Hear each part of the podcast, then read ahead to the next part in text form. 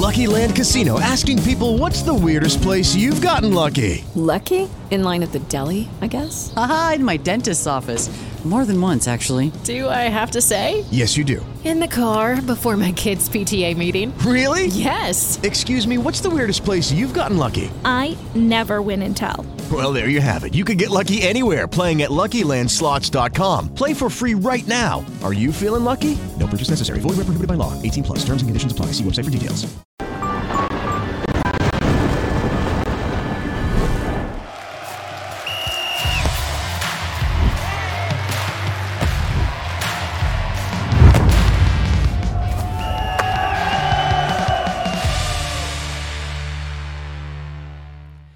Fala galera, bem-vindos ao Flow Esporte Clube. Eu sou o David Jones. Tô aqui hoje com o meu irmão Igor. Tudo bem, cara? Muito bem vestido que eu tô hoje. Tá demais hoje, tá exibindo isso aí. E eu já vou falar com ele, Luiz Felipe Freitas. Tudo bem, cara? Tudo bem? Pô, prazer estar aqui com vocês, pô, pra trocar ideia do que vocês quiserem aí. Tá bem vestido, porra. Ah, tem, bem. que, tem que botar pra, pra fora aí a paixão pelo clube. E estamos na área, tá? Ah, não, cara. Mas ele não, também eu ali, ó. gostei, Eu gostei, Não, mas peraí, eu gosto mas peraí. quando tá me sacaneando. Tá Não, eu- Reserva. Flamengo. Não, exatamente. Não tem, assim, eu não tenho esse problema, né? Depois que você começa a trabalhar com o esporte, você não tem mais essa de, porra, é claro que todo mundo tem um time, né? E eu nunca deixei de falar o meu. Então, na hora que vocês me perguntarem, eu vou falar, mas a galera já sabe qual é o meu time. E, e assim, eu, a gente tem que respeitar todos os times, né, cara? Até quem tá num time contra o meu, né? Mas tá normal, assim. cê- eu, tô, eu entendo que você tá um pouquinho magoado, foram muitas vitórias, muitas derrotas em sequência, então, assim, tá tranquilo. Pior que contra o Fluminense eu me sinto um pouco magoado mesmo. Tá, não tá? cara. Tá, pô, eu vou te falar, a Copa do Brasil, se fosse essa final, era um panorama um pouco diferente. É, mas aí não é, né? Porque Não é, deu, infelizmente, né, pra- pros exatamente, senhores, né? infelizmente. Tinha o Corinthians pela frente. O Corinthians foi com raiva do Fluminense, aí, que nossa senhora, É. né? Mas agora tá. Semana que vem, quarta-feira, vou ver o Mengão ser campeão no Maracanã. Vocês vão? Vocês vão eu tá vou, lá? eu vou. É, é provável que seja campeão, né? É mais time, né? É assim, mais time. provável? É mais time. É mais time. É provável. provável. Provável. O Flamengo é mais time que o Corinthians. O primeiro jogo, o Flamengo foi melhor. Ah, Sim. Então, assim, a tendência é que se o jogo se repetir, o Flamengo vença o jogo. Mas assim, eu juro pra você, na moral, não seco, não. Se tem uma coisa que eu não consigo é ficar secando. Eu não gasto meu tempo tem secando mais o que ninguém. fazer, né? Não, assim, eu vejo o jogo, eu tenho uma parada, cara. Há muito tempo isso que é ficar vendo jogo de futebol, torcendo pelo acerto. Fico puto quando os caras erram. Sim, também não vou ficar torcendo pro gol sair. Ah, saiu o gol, saiu o gol. Mas assim, sabe quando o cara toma decisão e fala, porra, não é possível que o malandro fez isso, cara. O cara tava ali pra tocar. Não é milhões e ainda faz essa É, merda. por exemplo, você não sei se vocês viram aí na Liga dos Campeões, Barcelona e Inter. Foi um jogaço Uhum. absurdo. Na última bola do jogo, o malandro da Internacional ele recebeu, era só ele tocar pra fazer o gol e eu não torci nem pro Barcelona nem pra Inter. Pô, o cara perdeu falando, pô, não é possível. sabe? O Piquet, né? Tá tudo tranquilo, tá É, tranquilo, gol. Já, já virou, virou meme isso aí já. né? Todo mundo- o Piquet parece da imagem. Falou, não, tá tranquilo, tranquilo, gol dos caras. É, exatamente.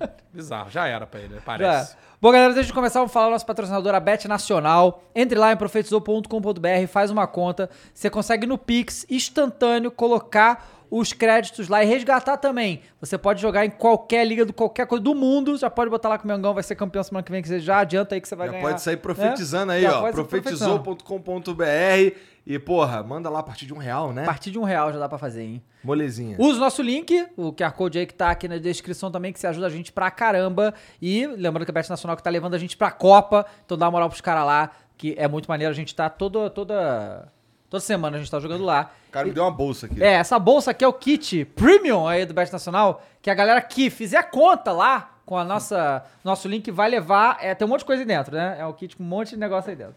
É. Pois é. E o que, que vai acontecer amanhã, Igor? Cara, amanhã. É no Breaking News. Amanhã vai rolar a finalíssima da jornada Al Hila da, da, da Adidas aí, que é, que é essa bola aqui, ó. Ó, rela essa bola. Que é essa bola aqui, ó. Mas é um evento que vai acontecer é, lá em Heliópolis, aí junto com, com a galera da CUFA, vai estar a galera da Adidas e a gente vai transmitir com, com exclusividade Sim. o evento da- aí, que é um. Na verdade, é uma etapa que são 12 times Uhum. é, de todo o Brasil, né? É, de todas, todas as regiões do Brasil. E tá valendo, moleque, uma parada que todo mundo quer. Que é ir dar um rolê lá no Catar no ver a Copa pra do a Mundo. Copa, muito foda. Porra, Muito meu irmão. foda. Então, ó, amanhã, a partir das 5 horas da tarde, a gente vai tá, a gente vai fazer a transmissão aqui, na verdade, de lá. De né? lá, mas vai ser no Estaremos- Flow Esporte Clube, né, vai no ser, canal. Vai ser no canal do Flow Esporte Clube, a gente vai estar lá. É, vai ter um monte de gente lá pra gente dar aquela trocada de ideia rapidinho. Os caras estavam me sacando, sacaneando que eu vou ser o Canuto amanhã. Né? Então vai ter lá o Imperador, troca uma ideia rápida aqui com o Imperador. Vai ter lá o Luva de Pedreiro, troca uma ideia rápida aqui com o Luva de Pedreiro. Então, assim, não, não vai ser um podcast, tá? A gente vai Não. transmitir o evento lá, que é um evento de bola, um evento de futebol, e os moleques vai estar jogando futebol lá. E vocês vão poder assistir tudo aqui no canal, tá bom? Isso, quem vai estar lá com a gente pra narrar vai ser o João Paulo Capelanes, tá certo? é. Você é um maluco. não, tô falando sério. Não, mas Vocês- isso aí mesmo, a gente Eu tô quer- falando Mas sério. essa é a ideia. Mas ele é um maluco completo. O Capelanes é louco. Louco. Eu amo ele de paixão, mas ele é completamente maluco. Vambora, assim, então melhor ainda. É, né? com, deu, Melhor dá, ainda. dá certinho. Sem neurose. Certinho, doido. Sem neurose, doido. Fantástico, Vambora. fantástico, Então vai ser bem legal a partir das 5 horas, então vamos estar lá, vai ser um evento mó legal. Vai ter, vai ter até drone, irmão, pra, pra filmar Não, os vai ser bagulhos. Vai ser coisa de louco, vai, ser, vai, ser, maneiro, vai ser vai legal. Isso, segue no Instagram, TikTok, vai sair coisa o dia inteiro lá, vai, vai a galera do flow inteiro lá, vai ser uma doideira, vai ser maneiro, vai ser maneiro. E cadê a nossa figurinha? Manda. Olha aí, ó. Caralho, ficou mais bonito aí. Olha, espetáculo. Hein? isso aí é novidade, isso aí, a bola Animada, mudando aí, é animada? animada é novidade. Porra! Fala dele, aí né? sim, aí vocês tiraram onda, hein? Pô, maneiríssimo. Obrigado, hein? Bom, e pra resgatar esse emblema, você pode ter esse emblema na tua conta aí da, da NV99. Tudo que você precisa fazer é entrar em Geladeira velha. Vocês são saco, vocês são bons demais. viu? nv99.com.br barra resgatar e o código geladeira Geladeira velha. Muito tá bem. bom? Entra lá, você tem 24 horas pra resgatar isso aqui, depois a gente para de emitir, só vai ter acesso quem resgatou, tá bom? Aí você pode usar, completa a tua coleção aí com essa figurinha, é, adorne o seu perfil, tá bom? Deixa ele bonito, assim, erótico, transante. Perfeito, né? Sedutor, diria. Sedutor, um pouco. Assim, eu... eu é, Eu gostei, viu? Ficou, ficou do caralho. Eu achei do caralho. Pronto. Tem que falar. Tá. É, e você pode usar a mesma plataforma para mandar uma mensagem pra gente, que você vai ter o prazer de ouvir a, a belíssima voz de Mumu ao final aí. Ele, ele vai. salve família. É, ele vai enunciar as mensagens que vocês mandarem aqui pra gente. Tá bom? Ah. O patrão do Luiz mandou aqui no chat, ó. Já mandou? Condenado a falar. O perfil Condena- da TNT condenado a falar. Essa é mais uma daquelas, né? Que a gente. Eu não, a gente. Vocês conhecem, todo mundo conhece Jorge Cajuru, né? Aham. Esse é um livro. Eu, eu não sei nem porque eu tô fazendo um merchan de um livro que não é meu, mas é do JK, o Jorge Cajuru. É um livro maravilhoso. Eu recomendo pra quem quiser ler. Ele tem 180 páginas, acho. Rapidinho. 160 estão preenchidas. Falando mal de uma pessoa por página, 160 pessoas que ele fala mal, tem 20 páginas em branco, pra quando você pegar a sua dedicatória, ele falar mal de você também. Entendi. Então é um livro maravilhoso. Entendi, E maneiro a galera, e a gente fica nessa sacanagem lá na live da TNT e o pessoal já tá nessa de ficar repetindo isso. Já virou em todo lugar que eu vou, os caras falam, ai, tá condenado a falar. Porra, o livro não é meu, é do Jorge. Aham. E qual é a da geladeira velha? Então, cara, isso aí é numa das lives do Casé que a gente tava fazendo há, sei lá, porra, um ano e meio, há bastante tempo. Foi uma das primeiras lá que a gente, que ele teve realmente, por um, acho que eram 50 mil pessoas simultâneas naquele negócio da, da campanha do Resende. Porra, a gente- vocês são do Rio, né? Porra, gela- aquele negócio, geladeira velha, ar-condicionado velho, comprou. Porra, eu fiz isso de sacanagem, porque isso fica na minha cabeça. Todo carioca, todo mundo que tá no Rio, fica com esse. Sabe, com essa gravação do carro do ferro velho na cabeça, cara. Não tem como sair, tá na tua cabeça pra sempre. E eu do nada soltei isso de sacanagem e centenas de milhares de pessoas não conheciam essa gravação. Isso é interessante, né? Eu acho muito maneiro quando os bagulho que a gente fala lá no Rio lá, aparece algum piroga falando os bagulho que a gente fala, fala lá e aí vira meme. É, Aí tu fala, caralho, tá bom então. exata. E assim, eu Pô, brinquei. tu meteu essa? É, exatamente. Porra. Eu brinquei com isso, cara. Fiz essa. E aí, porra, tava, sei lá, duas horas da manhã, você fica bêbado de sono, a galera, pô, se mijando de rir na live. E pegou e ficou, e essas, assim. De novo, né? Que eu falei, não é meu, é uma. Cara, é Aham. uma, uma parada é pública. Qualquer lugar que você vai no Rio, aí depois começaram a me marcar tudo quanto é lugar. Aí, Luizinho, ouvi pela primeira vez, ouvi, ouvi. Os caras, às vezes, nunca tinham parado pra escutar. E eu acho que não tem fora do Rio. Aqui em São Paulo, por exemplo, eu nunca vi. E o pessoal de outros estados falou assim: mas do que, que você tá falando? Tá ligado? Sério? parada- É. Cara, eu não sei se tem aqui em São Paulo. Na verdade, nós três não vamos saber. Alguém pode dizer Não, pra aqui gente. tem o carro do ovo, né? Carro do ovo, carro é, do ovo carro do ovo tem, famosinho. o, passo, assim, o cara que faz a faca, Não, fica é o quê? assoviando Mas lá, pô, amolador de faca, aquele negócio todo. Ah, quando, eu não lembro quando que isso parou, mas tinha lá no Rio tinha, o- tinha o caminhão do Fumacê. Sim. né? É Tinha- verdade, Tinha, sim. tinha isso aqui É. em São Paulo? Não, você não sabe. A única paulista que a gente tem aqui. Em Minas tem o carro, carro da pamonha. Não, é, não. aqui- é. Não, não, fumacê é um, é um fumacê caminhão era pra que matar vinha mosquito. matar mosquito. É. Não? Porra, Ele vai isso é fazer maior clássico barulho. também. E que, no Rio, e que no Rio já chegava uma época que não matava porra nenhuma, Não. né? Passava com barulho e vai, porra, aí estamos trabalhando, estamos trabalhando. Porra, Só apitava, é. soprava nada É, aquela merda. É. Altos golpes em todas Porra, as esferas, né? exatamente, exatamente. Caralho. Pô, e essa barba aí, mané? Cadê a barba? Ah, tô deixando aqui, né, cara? É o que tem, né, bicho? Eu tenho uma cara de criança. Ainda tenho, né? Eu sou uma criança, 34 anos. É, garoto. E... Mas eu tô gostando. Minha mulher gostou, achei que tem uma escondida aqui no, no um double, no double, double queixo, né? Cara, sabe que essa é. Por isso que eu, esse é um dos grandes motivos que eu tenho barba também. Porque, ó, vou te falar, meu queixo é aqui, ó. É, então, é Tá ligado? complicado, exatamente. Porque, ou seja, não é queixo, né? É? E aí, assim, ó, pô, chego no barbeiro, não, deixa, deixa a bicuda. É. Ele, pô, mas não, por quê? Tu gosta de bicuda, ficar igual o Kratos? Não, não, não, é só porque eu não tenho queixo. É, então. Daí bicuda assim, para dar uma alongada na cara, entendeu? Perfeito, dá uma afinada no rosto. É um contorno na- traquinas. É o contorno natural, né? Assim, é a maquiagem do homem e a barba, É. né? Dizem. Então, assim, Não, tem dois, dois, dois.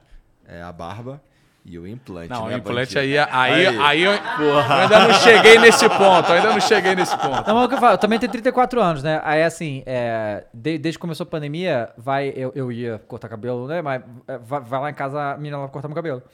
Aí eu mandei ela falar, porque o Igor deixou tão neu- neurótico com esse negócio de, de, de careca. Eu falei, cara, será que eu tô, tô nessa aí? Não, aí eu mandei ela fazer a análise ali. Ela falou, cara, eu nunca vi tanto cabelo na minha vida aí, você tá bem, tranquilo. Não, esse cara. negócio assim é, uma- é assim, é neurose de cada um, não é neurose, assim, é desejo de cada um, tá careca, não tá careca. Porra, meu pai é careca desde que eu me lembro de por gente. Meu tio também, meu avô era careca. Então, assim, eu imagino Ou que um dia eu vou tá ficar... fudido, tu vai ficar é, careca. Mas eu não tenho esse. Acho que eu já tô tão acostumado, eu não tenho essa parada do cara. O André Henning é careca, porra.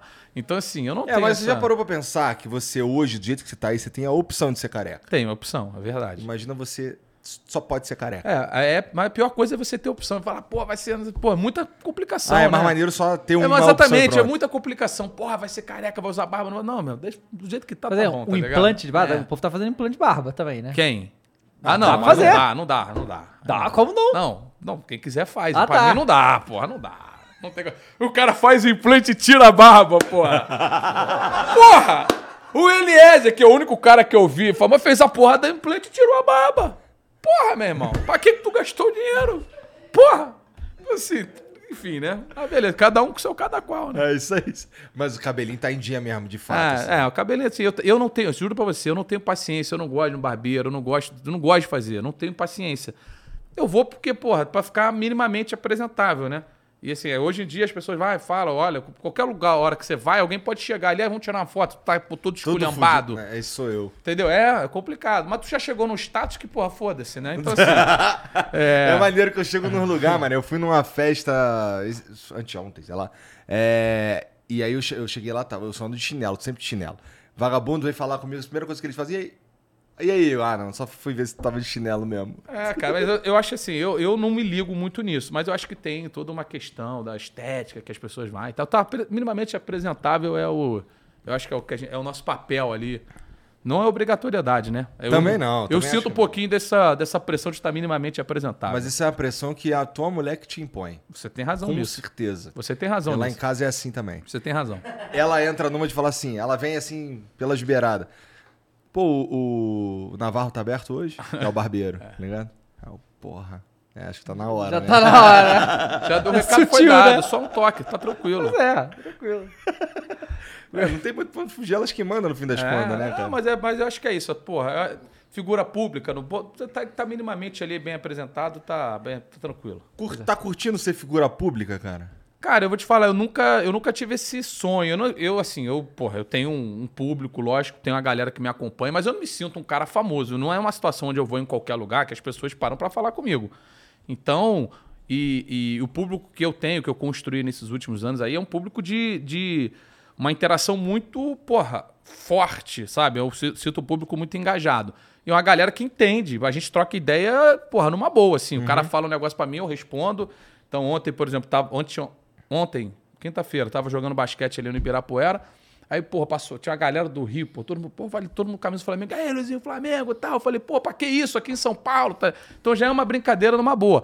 Eu, assim, eu nunca pensei em ser famoso, não me considero famoso, tá? Eu sei que sou uma figura pública, trabalho numa emissora de uma repercussão nacional grande, tenho, porra, meu trabalho nas minhas redes sociais, então, assim, eu sinto que tem uma, uma repercussão e que tem o público, mas eu não me sinto uma pessoa famosa, eu nunca busquei ser uma pessoa famosa. E não quero ser refém, vamos dizer assim, que eu acho que quando as pessoas vão entrando muito nesse meio, acabam em algum momento ficando refém. Porque é uma parada que te alimenta, né?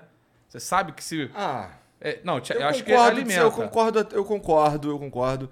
É, mas é, é uma parada que se. Especialmente a gente, assim, que, pô, por exemplo, pô, tu tem 34 anos, tá ligado? Eu acho que tu vai saber lidar com a parada de não deixar subir a cabeça, de virar um Ah. cuzão do caralho, entendeu? Não, então, nesse sentido, sim, porque é, eu, eu acho que as pessoas, isso vai muito de como cada um se sente. Eu me sinto uma pessoa como outra qualquer e o cara, sabe, eu, eu tenho a, assim, a humildade de reconhecer, por exemplo, como eu falo de futebol, que o torcedor ele sabe muito mais do que eu. Ah, peraí. Tô- não, eu tô falando do torcedor do time dele. Porra, o torcedor do. Qualquer time que você pegar, o cara que é torcedor mesmo, que acompanha todo o jogo, ele, ele sabe muito mais daquele time do que eu, porque ele entende o que traduz aquele sentimento de torcer, de ver o jogo, do jogador que vai bem em um, dois jogos e que ele acha que é bom pra cacete, ou do cara que ele que eu vejo ali. Fala assim, ah, pô, beleza, o cara tá ok, mas pro cara esse cara é um bosta, entendeu? Então você tem que ter essa sensação, ter essa, acho que uma certa humildade nesse ponto. Eu sempre tive isso. E, e assim, de novo, né? Espero que não aconteça. É uma, eu, não é que eu me preparo para não acontecer. Eu simplesmente vou vivendo a vida. Para mim, as coisas são normais. A minha profissão é como qualquer outra. Tu saiu do Rio faz quanto tempo? Eu saí em 2019. Eu vim, eu vim morar aqui a partir de janeiro de 2019, em São Paulo. Tá, é, mas tu já tava na TV antes? É, eu entrei no, no, no então Esporte Interativo, hoje TNT Esportes, em 2009. Tá. Então tu já é. Então lá no Rio lá tu já, já era famoso. Eu acho que assim, eu tive um, tive um crescimento grande desde que eu, não, não tem relação com eu, com eu ter vindo para São Paulo. Acho que mais com uma maturidade de, de carreira, mais tempo no ar, mais se- Aham. sendo mais visto aqui em São Paulo. Mas eu, eu, eu sei que eu tenho muito mais fãs, por ser, acho que carioca, acho que eu, eu tenho mais. Eu, se- porra, eu sinto quando eu vou no Rio, quando eu tô em São Paulo, como é que é diferente É. muito do tratamento do público. Acho que eu tenho mais, mais fãs lá do que aqui. Entendeu? A gente, até a gente faz a live lá, eu, Casé Certezas, e agora a gente colocou sempre alguém lá da, do- do- da redação da TNT Esporte. Não que a gente fale só do futebol do Rio, mas é um torcedor do Botafogo, um do Vasco, um do Fluminense. Pô, peraí. Tá faltando alguém aí, né?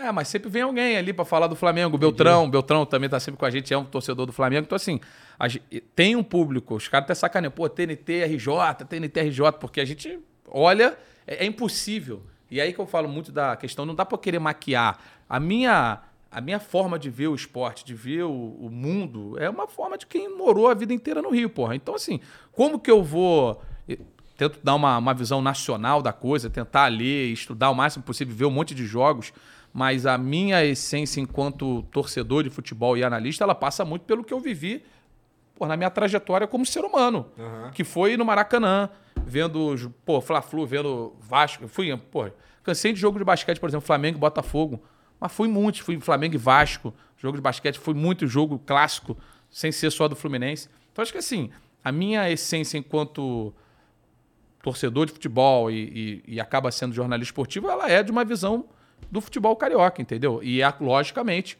entendendo a relevância e dando peso para tudo que é relevante, que a gente tem que ter esse, discernimento, né? Cara, Jornalista esportivo. Não, então, é isso que eu ia falar, porque você não é jornalista, não, né? formado não. Isso aí é uma raridade, porque assim, todo mundo que a gente fala do meio da mídia é jornalista, né? É, então, pode ser. Eu, não, eu, assim, eu não me considero um jornalista esportivo, nesse sentido. Eu usei aqui o termo porque acho que é o termo comumente usado para quem Não, é exerce a como- função é- que, eu, que eu fa- que eu Exato, é exerço. como as pessoas. É a caixa que te colocaria. Exatamente, como me rotulam é. por eu trabalhar na mídia enquanto jornalista Aham, esportivo. é. Mas assim, eu sou formado em publicidade. Eu, eu cheguei a trabalhar num departamento de marketing de uma, de uma. Não era agência, era de uma rede de varejo, cama, mesa, banho e tecido. Eu trabalhava lá, fiz um estágio na. na quer o nome? Casas Aham. Franklin. Que acho que muita gente do Rio conhece, mas tem lojas. Tinha, A época tinha 16, 17 lojas aí no Brasil. Trabalhei nesse departamento de marketing estagiário, né? E, pô, beleza, fiz lá, e eu, pô, vendo aquela galera da minha sala na faculdade indo pra agência, eu falei assim, pô, bicho, não quero, não quero. E aí comecei a tentar encontrar um caminho que fosse compatível com o que eu gosto de fazer, que sempre foi falar de esporte.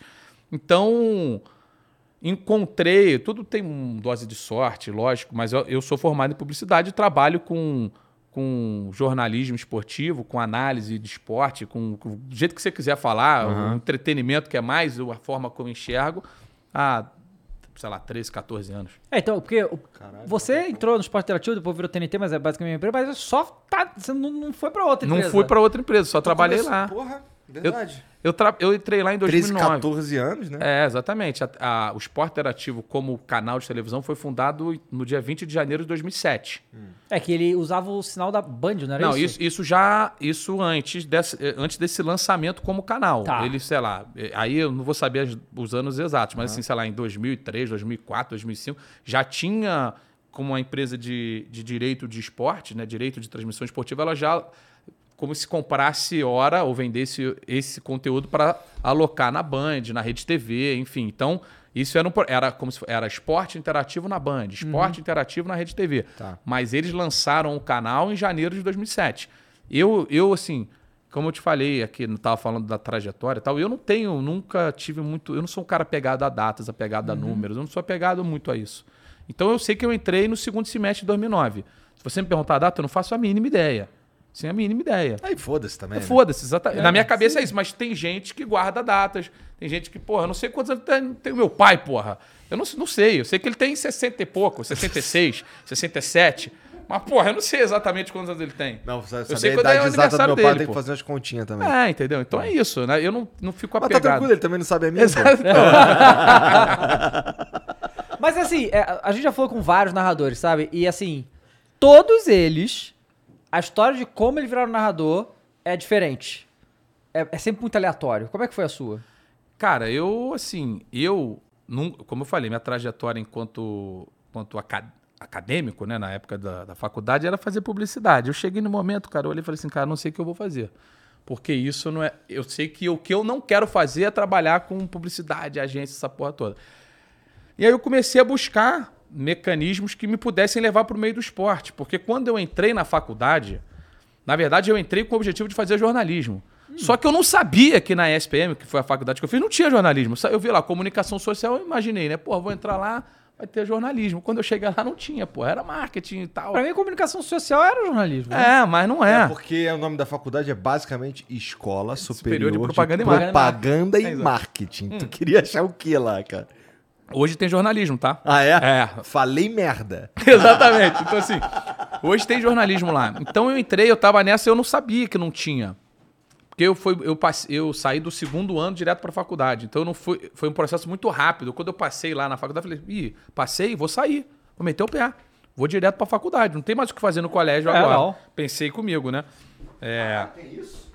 É, fiz, aí fiz um supletivão lá pra dar aquela acelerada no, no, no processo, né? Entendi, macetes. Mas. E a- tu precisa do- da porra do você diploma, precisa. né? Não, eu fui, porra, quando eu fui me formar lá, porra, já muito pra frente, que eu demorei pra me formar, o. Eu falei, cadê? Eu preciso do meu diploma. Eu falei assim, não, você precisa antes mandar o, o diário oficial da sua formatura no Nossa ensino médio. Eu falei, Senhora. pô, tu me avisa isso seis anos depois. Sorte que alguém tinha, né? Lá em casa minha mãe tinha isso, mas enfim. Aí eu, voltando à história, eu comecei a procurar, sei lá, isso em 2000 e, 2009 mesmo, 2000, virado 2008 para 2009, mas já em 2009 comecei a procurar cursos que pudessem me ajudar a entrar no meio do esporte. Aí eu fiz uma, na escola de rádio lá no Rio, fiz um curso de reportagem esportiva, que é com o Heraldo Leite. Quem é do Rio conhece o Heraldo Leite, pô, cara, um comentarista já consagrado na Rádio Globo de, sei lá, 10 Copas do Mundo. Fiz esse primeiro curso e aí lançou um curso que eu fiquei sabendo também dentro da escola de rádio de narração e comentários, na época com João Guilherme e o Alex Escobar. João Guilherme, narrador, e o Alex Escobar de comentários. Que maneiro. Nunca tinha narrado um jogo na minha vida. Esses caras esses cara davam aula? Eles deram um curso lá atrás, Que foda. isso em 2009, juntos. Foi na época que o Escobar. E assim, o ne- o Escobar ele entrou, ele estava ainda no Sport TV, comentarista e tal, apresentou um negócio ou outro. E quando entrou o curso, ele basicamente virou apresentador do, do Globo Esporte. Então ele ficou mais, mais narração do que necessariamente comentários, porque o curso era uma da tarde, ele tinha que estar quase todo dia lá no Globo Esporte. Aham. E aí eu fiz esse curso. Eu, assim, para falar que eu nunca tinha narrado antes, é mentira, porque eu já tinha narrado, assim, quando a gente tá jogando videogame em casa, eu já tinha narrado, já tinha narrado, porra, às vezes eu, fico- eu sempre fui muito observador. Então, assim, às vezes eu tava na de fora, na pelada, eu ficava olhando assim. identificando, vendo um jogo de futebol na televisão, na minha cabeça, mentalmente, ou às vezes até verbalizando, eu falo assim, a bola tá com o cara tal, a bola tá com aquele malandro ali. Porra, olha o cara ali, por que, que não tocou? Já tinha os cacuetes já, narrador. Exatamente, já tinha um pouquinho dessa leitura, dessa visão do narrador. E aí eu fiz esse curso, e quando chegou na última aula do curso, né, o João Guilherme e o Alex, o- basicamente assim, fazia um curso, narrava uma porrada de esporte e tal, chegava na última aula, era gravar um jogo, 30 minutos, 35 minutos tinha um jogo. Quando eu termino de narrar, na- gravar o jogo, os dois sentam comigo e falam assim, cara, olha só, você é narrador. A gente percebeu isso no primeiro dia. Você fez o curso todo e estamos aqui te falando que você é um narrador. Então, o que você precisar aí de ajuda, de porra, de uma indicação para começar na trajetória, fala com a gente que a gente vai te dar essa força aí, porque você- a gente sente que você tem um caminho legal aí para percorrer. E aí deu algumas semanas, recebo um e-mail da, da Vanessa Rich, que ela também dava um curso no mesmo local. A gente fez, a gente teve uma interação, sei lá, de um dia, mas eu não conhecia ela. E continuo sem conhecê-la, tá? Só para deixar claro, porque eu não tenho, nunca, eu nunca falei com ela pessoalmente, além de uma vez que eu estava no curso. Eu já. É, e assim, ela chegou e me mandou um e-mail, caiu um e-mail pra mim assim: Luiz, vai ter um reality show de narradores no esporte tá. interativo. Que tal você mandar o seu vídeo, gravar o seu vídeo e mandar? Me, me diz se você vai participar, que eu aviso eles lá. Olha, tô dando uma, meio que uma recomendação. Eu falei, beleza, né? Caralho, 21. Tinha quantos anos? Eu tinha 22, 21 anos.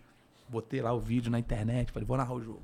Pá, na- Qual jogo que você pegou? foi? Liverpool e Arsenal. Foi Tá. um jogo que o Archavin meteu três gols. né? Ele fez quatro gols, né? Ele fez quatro gols. Jogava muito. E, e assim, por que, que eu escolhi esse jogo? É uma parada até assim. Eu me lembro de estar vendo esse jogo em casa. Eu sou um cara muito emotivo, assim. A emoção, ela. ela eu tava vendo esse jogo em casa e foi um jogo, porra, 4x4, quatro gols. do- Foi 4x4, né?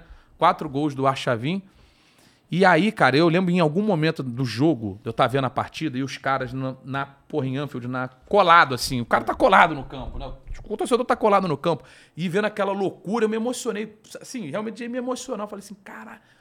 Eu falei assim, olha que foda os caras lá, olha como é que eles vivem o futebol e a gente fica aqui nessa porradaria na arquibancada, distante, não pode ficar perto do campo. E, eu, e aquilo mexeu comigo de algum jeito. E tinha esse jogo. Eles deixaram lá 10 opções de gols para narrar e eu só podia narrar um gol.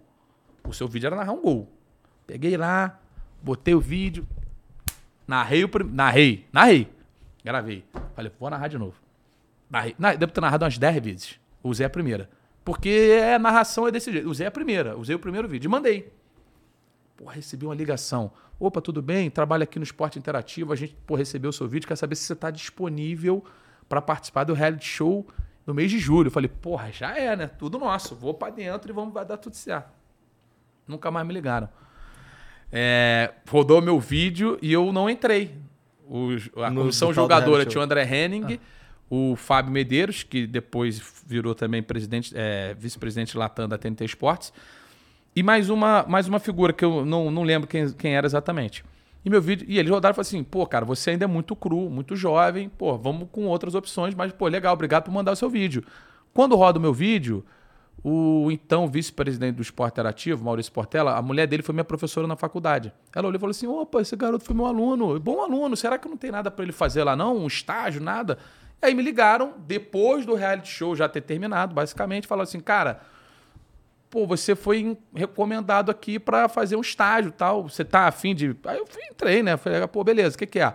A, a sacada era eu ia ficar de estagiário e como produtor de programa e teria, como eles sabiam que eu tinha esse interesse de entrar no ar, de narrar e tal, tinha uma, uma brecha de um programa, que era um programa da Vimbratel à época, que era as pessoas ligavam e a gente, e a gente jogava videogame para as pessoas e tinha um narrador desses jogos de videogame. A gente falou assim, cara, você não tem experiência nenhuma de ar, vem para cá, você vai, em paralelo, você vai produzir o programa, chegam ali duas horas da tarde, não lembro que horas era, você vai sair da produção e vai narrar esse jogo de videogame, para você ganhando experiência, né? Foram...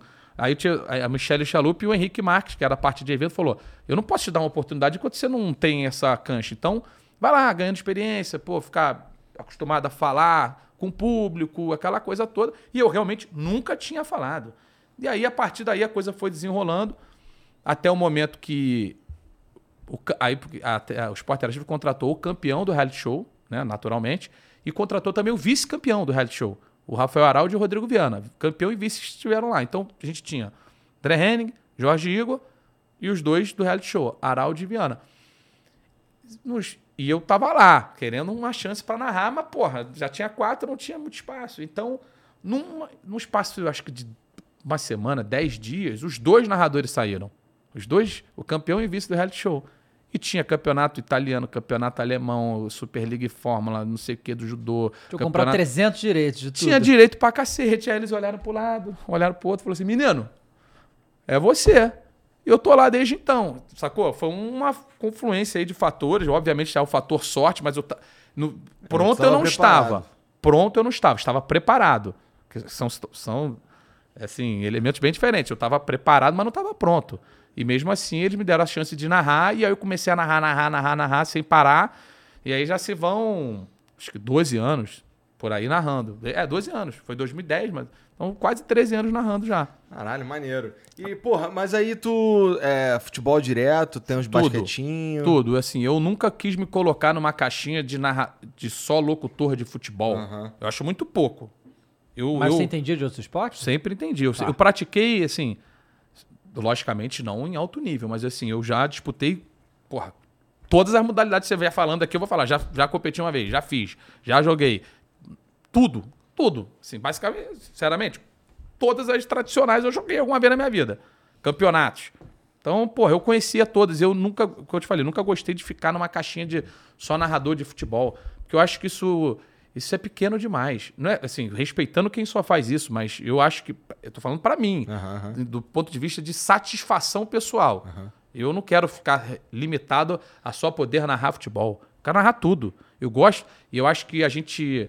A gente escuta muito no jornalismo esportivo, né? Pô, é só futebol, é só futebol, o que não entra na minha cabeça. Você está limitando a tua área de trabalho, pô. Você está limitando as. Verdade. Você tá, é- é, uma, é uma cabeça limitada É do uma- ponto de vista de É negócio. uma miríade de oportunidades É. que tu não pega só. Porra, né? você tá e, e, e você tá limitando quase todo um mercado. E eu entendo que no Brasil o que mexe ponteiro de audiência é futebol. Eu acho que a gente tem, por exemplo, vôlei. A gente tem visto aí o Campeonato Mundial Feminino, tem dado ótimas audiências lá no Sport TV, por exemplo. E vai e, e continua dando. A Superliga dá, o vôlei já dá audiência. A gente transmitiu a NBA lá na, na TNT Esportes, vai transmitir de novo. É, dessa vez não só no YouTube da TNT Esportes, como também na TNT. Eu tenho certeza que vai dar resultado. Certeza, como deu resultado também em outras concorrentes.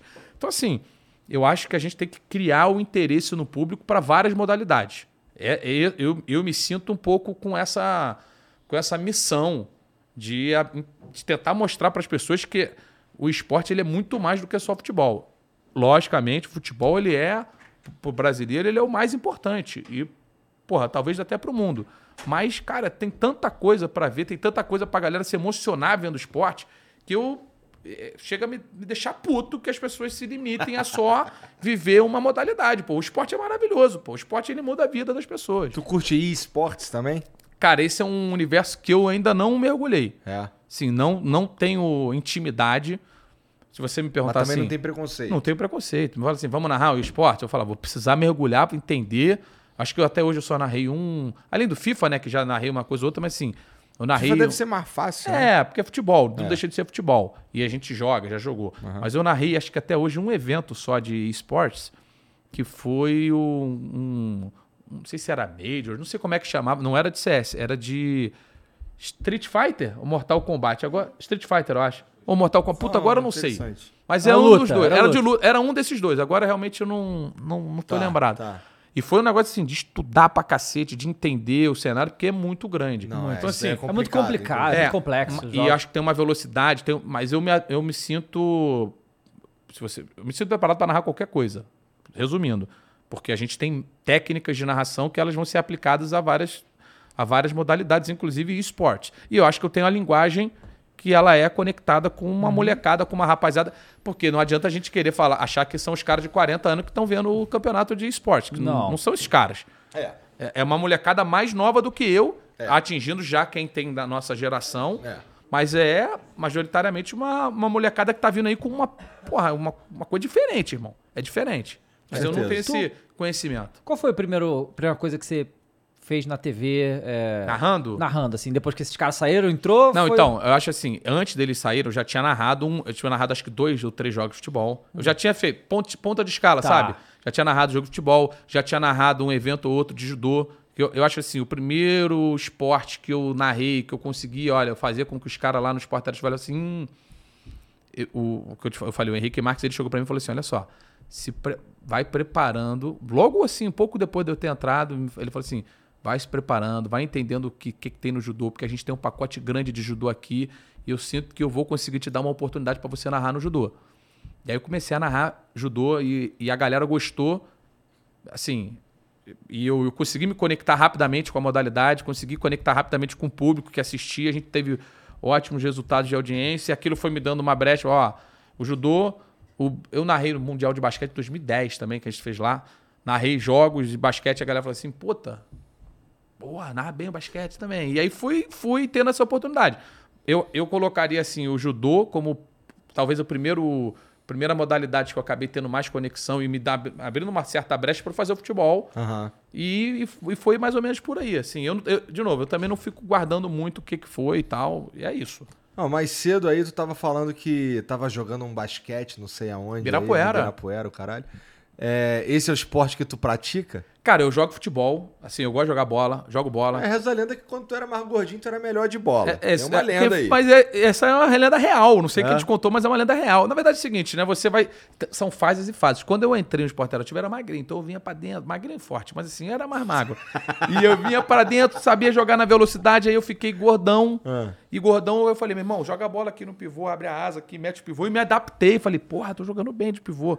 Aí perdi peso, perdi uns 20 quilos. Aí, porra, readaptar de novo é complicado. Então, assim, você vai. Você tem que se adaptar com a questão do corpo. Vindo pra São Paulo, cara, eu acho assim. Eu sou do Rio, minha família toda é do Rio, meus camaradas todos são do Rio. Então, assim, o meu, meu, a minha vida sempre foi no Rio. Sente falta? Sinto, sinto falta. Eu tô bem adaptado a São Paulo, gosto de morar em São Paulo, pô, a gente, eu e minha mulher, a gente mora num lugar legal, a gente gosta ali da- do bairro que a gente vive, da área que a gente frequenta, mas, logicamente, sinto falta. Porque é natural que você... Porra, eu, eu, eu sou, eu tenho cinco irmãos, né? São três irmãos e duas irmãs. Então, assim, a gente tinha um... Todo con- mundo no Rio. Todo mundo no Rio. A gente tinha um convívio, porra, sabe, grande de, de ir pra casa um do outro, de fazer as paradas, de se encontrar. Ah, tá fazendo o que no final de semana? Não, cola pra cá, vamos, vamos pra praia, vamos pra praia. Eu nem ia muito, eu não sou muito fã de praia, mas quando eu perdi, eu fiquei puto. Falei, caralho, eu gosto de ter. Sério? Eu senti que eu sou possessivo, eu gosto de saber que eu tenho. Não necessariamente que eu vá, mas eu quero saber que ela tá ali. É, então, assim, o.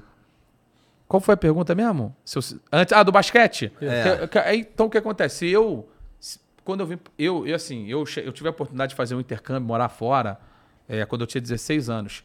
Morar na Alemanha, uma parada assim meio doida, numa cidade de 20 mil habitantes. É uma parada meio, meio diferente do usual, né? Parece maneiro. É, parece maneiro. E é maneiro, desde que você faça ser maneiro. E eu, no prime... eu cheguei lá em janeiro, no inverno, e a escola lá fica de férias de janeiro, vai começar no mês de fevereiro, alguma coisa assim. Então eu cheguei lá, eu fiquei um mês, porra, trancafiado, basicamente, dentro de casa, sem ter porra nenhuma pra fazer. Neve, frio, entendendo médio o que as pessoas falavam, porque eu falava já alemão, mas não, porra, não tinha compreensão, é, não falava fluentemente, não tinha aquela coisa completa. E eu falei, malandro, eu vou, eu vou enlouquecer aqui. E aí, qual que foi a minha válvula de escape lá? Falei, vou jogar basquete. Tava viciado em basquete no Rio, vou jogar basquete. E entrei no time da cidade, jogamos campeonato regional, caralho, sub-18, fiz, fiquei jogando. E aí, o meu modelo mental, como eu falo, que o esporte é. Eu, o esporte ele faz parte da minha vida, sempre fez parte da vida da minha família. E eu falei, cara, eu preciso fazer alguma coisa que me, sabe, que me, me faça bem, que me. Não, não tô indo jogar basquete no Ibirapuera pra fazer amigo. Mas você vai conhecendo pessoas, mas não, é- não é. Eu não tenho telefone de ninguém que eu conheci lá. Mas eu gosto de ir pra lá, eu chego lá, não quero nem saber quem tá na quadra. Tu chega no foda-se? é Chego no assim? foda-se, total. Vamos jogar? E aí, quanto- quantos de fora tem? Vou entrar, hein? Tô na próxima, segundo, terceiro. E comecei a ir, ir, ir, ir, ir com alguma frequência. Hoje já tem ali a. Eu não combino com ninguém de novo, ir no mas eu já chego lá, já falo, porra, aí, ó. E aí, beleza, tal. Já conheço os caras, já conheço as pessoas que vão jogar. Já dá pra fazer uma panelinha, né? Carioca gosta de uma panelinha. Porra, quando você vai entrar pra perder, aí tu já fala assim, porra, vou entrar com aquele, com ela, tal, não sei o quê. Então tu já sabe quem, com quem. E, eu- e assim, me faz bem pra cacete. Adoro fazer. Gosto. Quanto mais eu puder ir, eu vou, entendeu? Tu mencionou que o esporte faz parte da vida da tua família. É. O Cara, que mais que tem ali? Que, que- quem que tá fazendo esporte olha, ali? tudo olha mais? não, assim, Por que, que o esporte é importante pra tua basicamente é o seguinte, todo mundo da minha família sempre fez esporte. Que eu- Entendi. desde que eu sou pequeno, a gente sempre viveu o esporte e não só o futebol. Então, assim, eu, família? Alguém virou atleta? assim, viramos atleta. minha, minha prima virou atleta profissional de ciclismo. Ah, é? É, disputou a Olimpíada aqui no Rio, lá no Rio, né, aqui no Brasil tal. É, assim, eu quando era pequeno eu fazia judô, fiz judô até não sei quantos anos, fiz natação até os 13, 14 anos, pô, competi no Sudeste, o caralho. Chegou um dia eu falei assim, eu não quero nunca mais entrar na piscina. Pô, nadava cinco vezes na semana. Sabe, aquela coisa de você ficar assim, eu não quero mais. E ao mesmo tempo, aí já competi triatlon, que a gente fazia lá na época que tinha natação. Então, assim... Tu competiu no triatlo. Ah, mas era coisa de, de criança, né? Tá, Aquela tá, um coisa. é, light, tá. exatamente, light, total light. O meu pai sempre jogou tênis. Meu pai não jogava futebol. Na minha, na minha época ele não podia. Ah, minhas costas dói, o caralho, não sei o quê. Nunca jogou futebol, mas jogar tênis ele sempre jogou. Entendi. Joga até hoje. Minha mãe. Pô, minha mãe é atleta. Minha mãe é atleta. Basicamente ele é atleta. Alguém que faz um Ironman é atleta. Caraca, tu vai fazer Iron Man. É, minha mãe fez Ironman com mais de 50 anos. Então ela é atleta. Ela pedala, sei lá, não sei quantos anos ela pedala. Ela, porra, viaja pra pedalar. O meu primo foi atleta também. Chegou, não, não, não avançou porque não quis, mas era nadador. Meus, meus irmãos jogavam bola, é, basquete. Eu já joguei campeonatos intercolegial, não sei o quê. Então, assim, Fica fiz difícil escapar, né? é, e assim, eu, e de novo, cara, tô quase. Assim, quase todas as modalidades. Eu joguei camp... interescolar, né? De handball, basquete, vôlei, futebol, salto em altura. É, os caras falaram, o professor de educação física falou assim: quem é Pega que vai competir pra e gente vai. em salto em altura? Não, é, aí é vara? salto com vara, é Ah, tá. salto em altura. Salto com vara acho que nem- só pode fazer quem é muito bom, porque senão tu se, se É. estrupia, tu se machuca. Falei assim, quem que pode, Uhum. quem que vai representar a gente no salto em altura lá? Falei, eu vou. E fui lá. Passei do primeiro sarrafo, no segundo ia começar o jogo de basquete, eu queimei três vezes e fui pro basquete. Mas fiz, entendeu? Já na aula de educação física já fiz isso. Então eu já joguei, porra, quase quase todos é forte, mas fiz, já fiz várias modalidades diferentes. E de novo, eu gosto. É uma parada que eu gosto, entendeu? Então eu sempre fiz. Nunca foi uma. Não era aquele que preferia jogar futebol na aula de educação física? Lógico que preferia, né? Que tinha aquela rivalidade e tal, mas assim, fazia todas, cara. Todas. Cara, você tava. O esporte interativo é, foi adquirido pela Warner né, em algum momento lá. Mudou alguma coisa pra vocês isso? Mudou, né, cara? Eu acho que assim, a gente faz uma. passa de uma transição. Primeiro, acho que assim, vem uma. Eu tava lá desde a primeira parte, da primeira parcela vendida, aí acho que teve pouca mudança. Não lembro qual que foi o percentual, teve pouca mudança. A partir do momento que a Warner entra, a gente já. Ela entra com os direitos da Liga dos Campeões. Totais, né? Porque a gente já tinha direito da Liga dos Campeões, TV aberta, uma- um jogo por rodada. Então a gente já trabalhava com a Liga dos Campeões há muito tempo. E aí ela entra com, porra, com os direitos da Liga dos Campeões para TV fechada, tirando de não sei quantos anos da ESPN. Então já foi uma mudança gigantesca. Ali a gente já sentiu que tinha muita, assim, tinha muitas coisas boas pela frente do ponto de vista estrutural, físico. Acho que a gente teve uma mudança, porra, veio lá um novo telão de LED, veio não sei o quê. Assim, deve ter vindo alguma coisa ou outra, mas eu acho que é, do ponto de vista da, da forma de fazer, mudou pouco. Sempre foi daquele mesmo jeito de, de tentar otimizar os recursos para fazer o máximo de uma maneira muito autoral. Eu acho que o, o esporte interativo, eles, hoje TNT Esporte, mas assim, eles sempre. Eu acho que ele sempre fugiu um pouquinho do padrão do- de como as coisas eram feitas em todos os outros lugares. E Menos quadrado. é, e eu acho que o público reconheceu isso. Eu acho que, de certa forma, até ajudou a moldar muito do que é feito hoje. Sem. Tem que ter. Eu acho que não tem que ter falsa modéstia nem nada. É como eu enxergo. Posso estar falando merda. Mas eu acho que contribuiu muito com o movimento que ele acabaria acontecendo de uma maneira ou de outra, mas a liberdade que a gente tinha, a forma que a gente fez durante anos, sendo achincalhado muitas vezes pelo por quem estava em outro lugar, olhava e falava assim, pô, os caras fazendo desse jeito, desleixado, tal, não sei o quê, pô, botando um monte de garoto no ar, o cara... Malandro, cada um faz aquilo que acha que tem que fazer. Eu não venho aqui, ou não ia lá e ficava analisando como a concorrente fazia A, B, C ou D. Entendeu? E a gente sempre. não- A gente. Eu falo a gente porque ajudamos, ajudei a construir como, como um casting e acho que uma pessoa que estava ali viu tudo acontecer. Então a gente teve esse. Eu acho que essa, esse desprendimento para fazer as coisas da, gente- do- da forma que a gente acreditava que tinha que ser feito. Se desse certo, era com a gente. Se desse errado, era com a gente também. Vamos tentar de novo. Arrisca, tenta, vai, experimenta, volta, faz. Então nunca teve esse problema. Então eu acho que. Isso é mais gostoso também. É, né? exatamente. Sabe, eu acho que não teve esse. Não teve essa marra. Quando entra uma empresa do tamanho da Warner, as pessoas podem falar: caralho, vai chegar uma porra, empresa Fudeu, americana mais tudo." quadrada, vai Uhum. chegar e tal. Não teve isso. A gente até hoje toca. Eu quando falo a gente até hoje, nós somos hoje a Warner Bros. Discovery. Entendeu? Não tem. Não tem divisão lá dentro em quem é esporte interativo, quem é chegou depois. né? Nós continuamos. eh, E, e falando, nós, enquanto Warner Bros. Discovery hoje, continuamos com o mesmo modelo de pensamento, entendeu? Vai, arrisca, faz, é, dá certo, legal, não dá certo, por que, que não deu? Vamos tentar corrigir, vamos parecer outra rota. Então, acho que essa, esse foi um mérito gigantesco que nós construímos ao longo desses 15, 16 anos. É, é que assim, o, a, isso era uma coisa que eu ia perguntar, na verdade, que justamente isso, né? O Warner adquire, e você imagina, porque as outras empresas de grande mercado, a gente tem a Globo e a gente tem a ESPN, que é a Disney hoje, né? E que até hoje fazem um troço bem no modelo mais tradicional, né? Eles continuam fazendo esse negócio aí. E, e que eu até gosto também. Mas o, a, a- vocês sempre foram diferentes e tal. E eu nunca entendi essa coisa de que é, o, o esporte, né, o futebol principalmente, é, da Globo, que foi dona do futebol brasileiro, quer dizer, ainda é, vamos combinar, é, por muito tempo e, e- e criou um modelo há 50 anos atrás, sei lá, e ele é exatamente o mesmo modelo até hoje, né? E ficam reclamando que o jovem tá perdendo interesse no futebol, tá ligado? O que faz sentido se você pensar que o negócio não se adapta, né?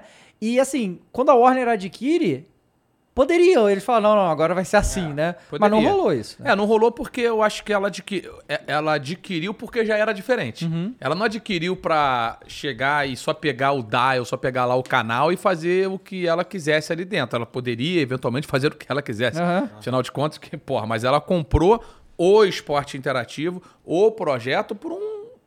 Eu imagino por uma ideia de que aquilo que estava sendo feito era bom. E ela encorajou que aquilo fosse ampliado e potencializado com os direitos que ela ajudou a trazer. Então, eu, eu acho assim. Pode até ser um modelo, no caso da Globo que você falou, que é feito há 50 anos, mas é bom pra caralho. É.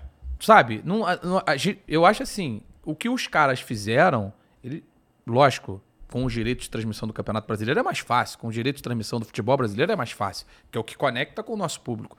Mas do ponto de vista de qualidade, pô, olha, olha, a Globo ela é referência mundial quando Não, você tecnicamente eles criaram padrões assim que não dá nem pra não fazer. É, então assim, ela, ela, ela, ela estabeleceu o sarrafo muito alto. E aí quando você fala da ESPN, de quem a gente lá atrás, a gente é, não tirou, porque nós não fomos lá na ESPN e compramos da ESPN. A gente entrou, sei lá, no leilão, como é que chama essa porra, também não sei. não, não quero saber como é que negocia, não é da minha parte, não é da minha alçada. Foi lá, adquirimos os direitos de transmissão de um campeonato que era de uma concorrente que sempre fez lá o campeonato, sempre valorizou e novamente, sem aqui, sem querer apontar o dedo para A, para B ou para C, eu acredito muito que o trabalho que a TNT Esportes fez, Esporte Interativo e TNT Esportes fizeram com a Liga dos Campeões, e esse trabalho ele potencializou muito a competição, que seria também, logicamente, não posso aqui ignorar que o movimento natural era a competição crescer, por toda a conectividade que a gente tem, para a gente ter acesso a tudo que acontece no Barcelona, no Real, no United, o tempo inteiro. Mas a maneira que a gente trata a competição, e não só ela, como todas as outras que a gente teve ao longo desses últimos anos todos, a, a gente trata a competição. Eu- vocês são, vocês são telespectadores, vocês podem falar melhor do que eu. Mas eu acredito muito que o modelo que a gente trata não só a Liga dos Campeões, que a gente tratou a NBA, que a gente tratou o Paulistão, que vai tratar de novo e vai tratar, e tratou sempre todas as competições que a gente teve, da menor à maior. A gente sempre tratou tentando potencializar ao máximo esse resultado. E eu acho que a gente tem uma contribuição grande para que ela seja no Brasil tão grande quanto ela é hoje. De novo, ela seria grande. Seria grande, não sou maluco. Mas eu acho que a gente teve um papel importante na potencialização. acelerar o bagulho. na aceleração desse É, crescimento, que- que- entendeu? Porque assim, eu acho que a grande. É, as transmissões de vocês são excelentes e tudo, mas a, o que difere demais vocês é o digital, sabe? O internet, né? Porque, cara, porque, de novo, as, as outras concorrentes que são empresas bilionárias gigantescas, elas simplesmente não fazem. É tipo, não faz. Nem tenta, sabe qual é? Que, que assim, a gente vê, tipo, o Globo Esporte, por exemplo, ah, o Globo Esporte publica notícia, e é isso, né? É, é, é muito distante, né, do cara que tá ali vendo, né? E a TNT não, é muito diferente. É, eu acho assim, isso também foi fruto de, de momentos. É, é fruto do pensamento lá no ponto de partida, tá? Do ponto de partida. E assim, a nossa narração lá, que é um modelo que eu coloco assim como principal responsável, o André Henning, que ele sempre foi, ah, ah, sa- sabe, a a nosso guia nesse sentido. Então todo mundo que veio depois, é, por mais que o André possa não ser o cara mais conectado do mundo, ele sempre entendeu como fazer uma narração que conectasse com a galera. Então acho que tudo Pô, aqui que o André é fudido, o André né? é foda. O André é foda. Pra resumir, o André é foda. Sou, além de camarada, meu parceiro, um fã incondicional do André. Então o que, que acontece? Você, eu, eu acho que tudo tá interligado. Sabendo que lá atrás nós não teríamos os direitos de transmissão dos principais campeonatos no Brasil, como você vai se tornar relevante para esse público sem ter os direitos? Muita gente não conseguiu. A gente entrou no dia a dia, não tem ninguém que fale com o torcedor do futebol como a TNT Esporte fala. E eu não falo no Brasil, tá? Eu não falo no Brasil. Não, lá fora é muito. Cara, lá fora eles não têm conexão Eu, nenhuma. eu falo no mundo. É, eu falo é. no mundo. Porque se o Brasil fosse um país de língua inglesa, esquece, irmão. É. Esquece. Era, era topo da cadeia mundial. Isso eu tô falando sem medo de estar errado. Era topo da cadeia mundial. Mas nós estamos num país de língua portuguesa que tem uma limitação óbvia de penetração em outros mercados. E aí a gente vai ter outros, outros veículos com números maiores. Mas isso não com engajamento maior, não com, com uma conexão com os caras maior. E isso é fruto da, da forma de pensar do Marco Zero que foi entrando na, sabe, na veia de todo mundo, que as pessoas foram entendendo quando ninguém falava disso, né? Quando tu é um que tá aí na internet quando ele era mato, sabe? É, as pessoas foram entendendo, foram vivendo e foram as- todo mundo que foi entrando depois, caralho, cara, era uma sem sacanagem. Quando as pessoas veem um Casimiro, o Casimiro já era um fenômeno, enquanto o cara que fazia post de alguma porra do futebol internacional. Fala assim, caralho, olha só, porque o cara já estava conectado lá atrás, outros caras, eu tô citando um que é um que é famoso aos olhos das pessoas, entendeu? Então, é, essa, a gente sempre foi muito. Pô, imagina, eu, eu sou novo, mas às vezes eu me sinto velho. No Não, momento, às vezes, na redação, eu falo total. assim, caralho, a molecada vindo aqui pra Frentex com ideia, com um negócio que eu não tô entendendo. E aí eu acabo absorvendo um pouquinho disso, entendendo como é que eu vou me posicionar diante desse cenário, mas é assim, tu entra lá, é uma experiência diferente. Tem- acelera, entendeu? É outra pegada. É outra pegada. É bom que te mantém sempre atualizado. Exatamente. Te Que- mantém sempre de olho aberto. E o Isso. caralho, é legal, pô. É, não, acho assim, pô, é enriquecedor de várias formas. Eu, eu, eu aprendo muito mais, não tô nem lá para ensinar, não tenho nem capacidade de ensinar ninguém nesse aspecto. Eu aprendo muito mais do que eu posso transmitir. Porque, porra, é- imagina, você hoje entra aqui 10 pessoas de uma faculdade tal, 10 das, 10 dos, das mentes mais interessadas em trabalhar com esporte da universidade tal. Elas procuram esporte interativo, TNT Esporte junta essa galera num, num espaço. Vai sair coisa boa. Uhum. Você tem que dar ferramentas, você tem que dar suporte, confiança e, como eu falei, dar o espaço para que erre e acerte, sabe? Errou? Beleza, legal, vamos tentar outra coisa agora, mas vai, arrisca. Como é que nós vamos fazer? Então eu me sinto assim. é, eu acho que esse é um ambiente que nós criamos, tá? Há muitos anos e que ele, que ele se mantém até lá, até hoje, entendeu? Cara, você tá. Você só. tra- Você só, Só. trabalhou na. Só, é, assim, eu, eu, eu já assim, eu já fiz trabalhos com outras com outras marcas, por exemplo, já fiz narrações para NBA, já tive assim, contrato para narrar jogos na NBA, acho que já fiz, acho que é só NBA mesmo, já fiz ações para outra, para marcas, já narrei em outros ambientes, já narrei em eventos e tudo mais, mas se você me perguntar assim, é, grupo de mídia, Aham. O único que eu realmente trabalhei foi o Não TNT tentaram te roubar a. TNT, não? Ah, já tentaram, Já mas tentaram? assim, essa é uma situação que às vezes você faz escolhas, entendeu? Uhum. E a gente faz as escolhas que a gente acha que são as melhores para aquele momento. Às vezes a gente acerta, às vezes a gente erra. Então, assim, eu, eu nunca fui um cara muito preocupado. Do, eu, sempre, eu sempre fui um cara muito confiante do, da- do que eu quero fazer, é, como eu quero fazer, aonde eu quero chegar, entendeu? E qual que é o caminho que eu tenho que tomar com as ferramentas que eu tenho. Não adianta eu querer, porra, começar a especular com informações que eu não tenho. Eu, eu só trabalho com aquilo que eu consigo controlar. Com as ferramentas que eu tenho, eu tento tomar a melhor decisão possível. Entendeu? Para percorrer o caminho que eu quero percorrer hoje, que pode ser um caminho diferente que eu, quero, que eu queira percorrer amanhã, entendeu? Caralho, profundo, Profundo isso aí. Foi muito demais, profundo, Foi desculpa. ótimo. Não, é que assim, é, é, tem nessas, nesse tipo de decisão aí de, de, de outras, outras é, grupos de mídia tentando te roubar, tem muito a considerar, especialmente porque você a identificação que você tem lá é tamanha que às vezes grana não é o suficiente, né? É, exatamente. Não, eu, eu acho o seguinte, logicamente todo mundo quer ganhar dinheiro. Claro. Porra, lógico, isso é uma coisa óbvia. E eu... Pesa. Se vem uma proposta, porra, fuderasca, pesa. E você tem que você tem que avaliar o que você quer. Eu acho assim, não é o meu maior, pelo menos hoje, eu não tenho uma eu tenho uma situação financeira legal, longe de estar resolvida, mas eu tenho, eu, eu, eu tenho a confiança de que com o que eu faço eu vou chegar onde eu quero chegar nem- financeiramente e, porra, em termos de carreira. Então, cara, porra, eu tenho 34 anos. Se você me perguntar se eu, eu quero narrar a final da Copa do Mundo hoje, eu sabe, eu quero narrar o, jogo, o maior jogo do mundo hoje. É o que eu quero. Como alguém que tem 20 vai querer também. S- Se puder, se der, vamos entender, sabe? Vamos entender, vamos conversar, vamos, vamos buscar os caminhos. É assim que eu funciono. Agora, se não tiver essa, essa possibilidade, sabe, de imediato, como é que eu vou construir um caminho para que eu seja é, relevante o suficiente para que isso aconteça um dia? E talvez daqui a três anos eu nem queira narrar a final da Copa do Mundo. Eu tô falando uma coisa. Eu, eu imagino que sim. É o caminho que eu tô construindo é esse. Eu acho que daqui uns 10 anos tu ainda vai querer narrar a final da Eu Copa do também Mundo, Ainda acho. que você já tenha narrado Eu também uma. acho, eu também acho. Eu tô colocando assim que eu não gosto de. que- Eu não gosto de. de porra, fazer afirmações que talvez.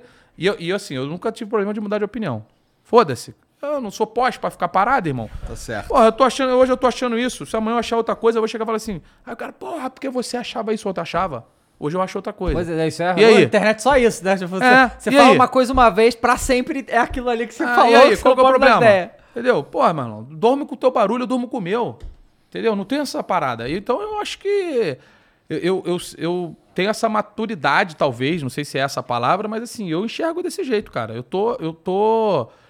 É. é cara, se eu for parar pra pensar, talvez todos os narradores que vocês tenham conversado aqui, todos eles narraram em rádio, ou a maioria narrou em Aham, rádio. Sim. Sabe quantos jogos de rádio eu narrei na minha vida? Um. Um jogo em rádio.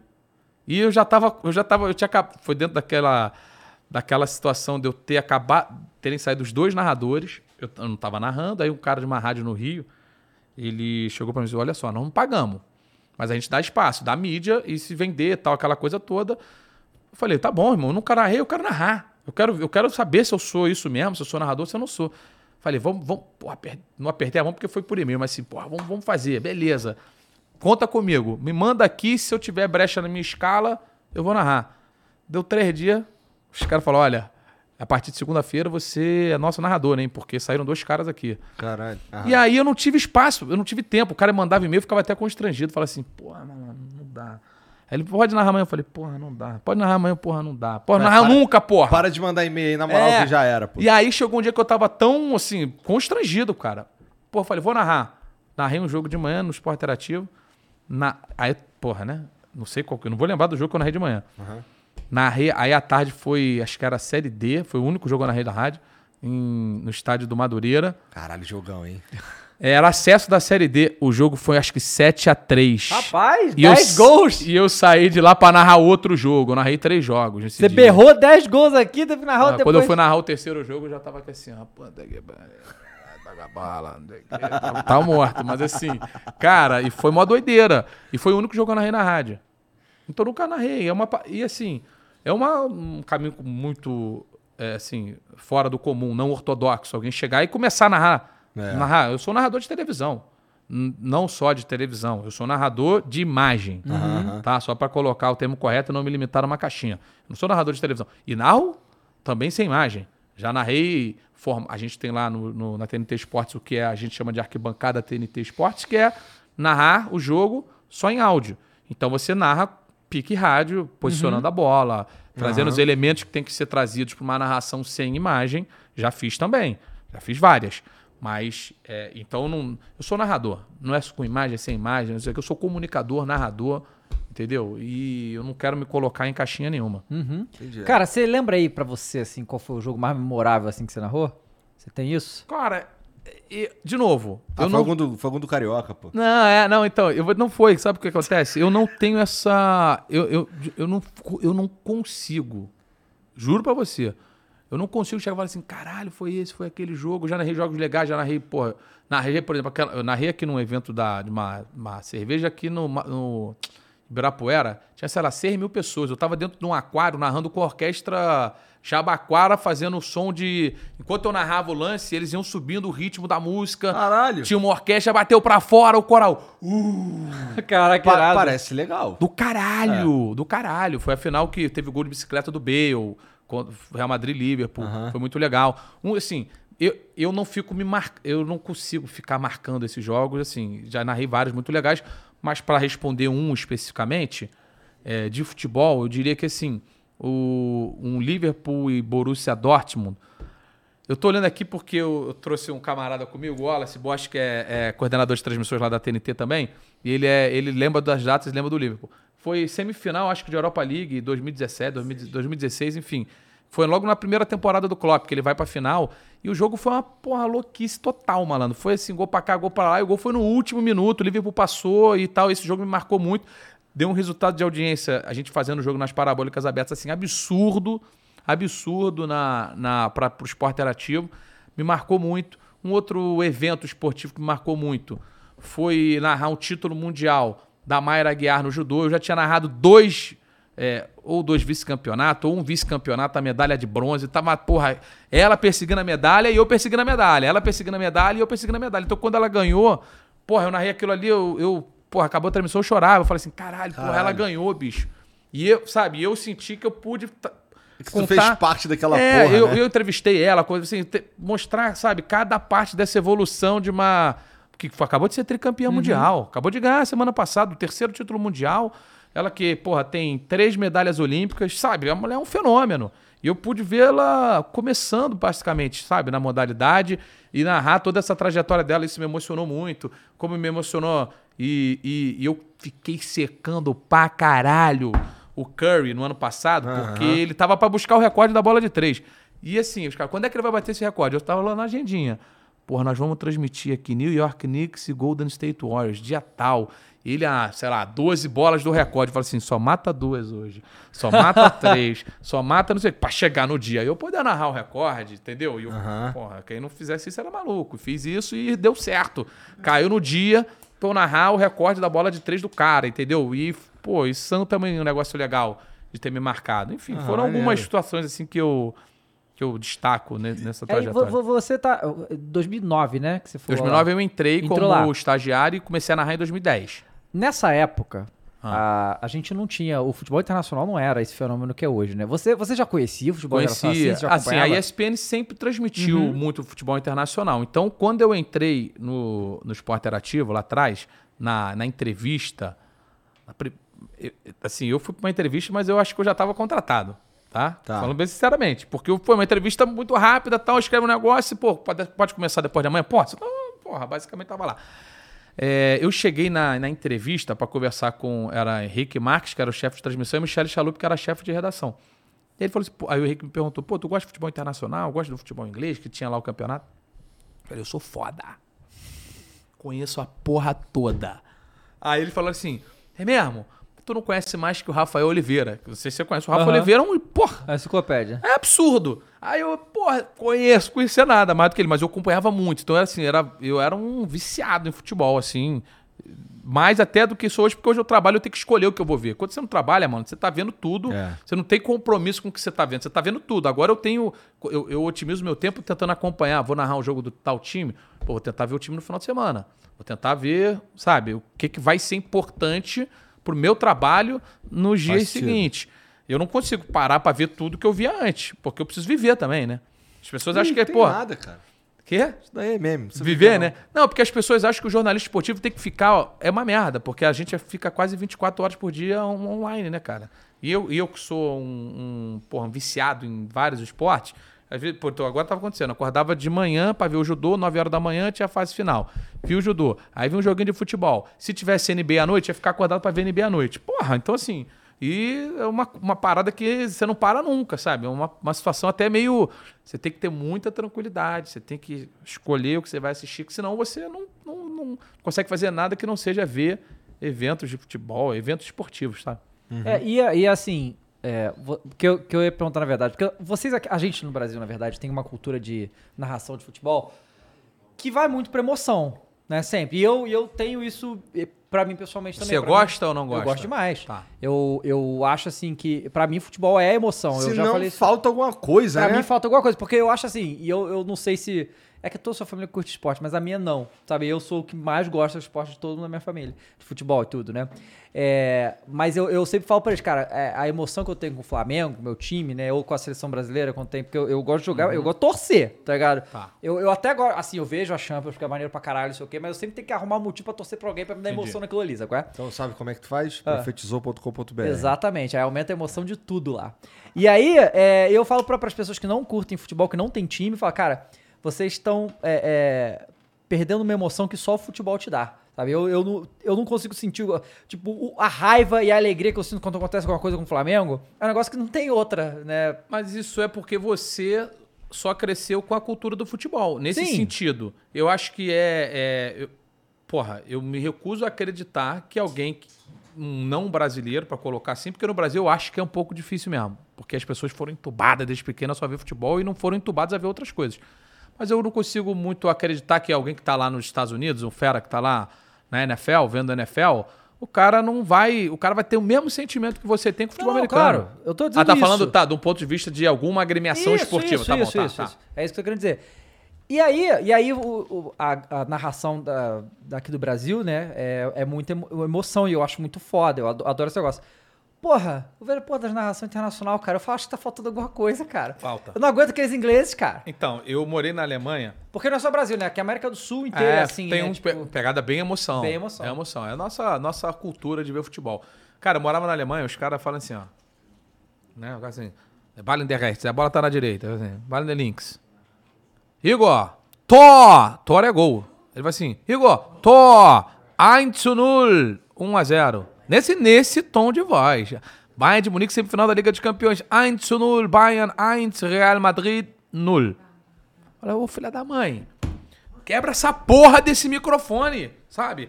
Mas é o estilo dos caras de fazer.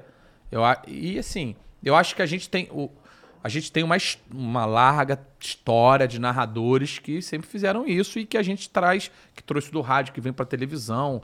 É, assim, eu não sou um, eu não sou um estudioso da narração pra eu chegar aqui e ficar elencando pra você. Se você trouxer outros narradores aqui, tem gente que vai te falar uma lista gigante de narradores de rádio, de televisão, tal. Não é o meu caso.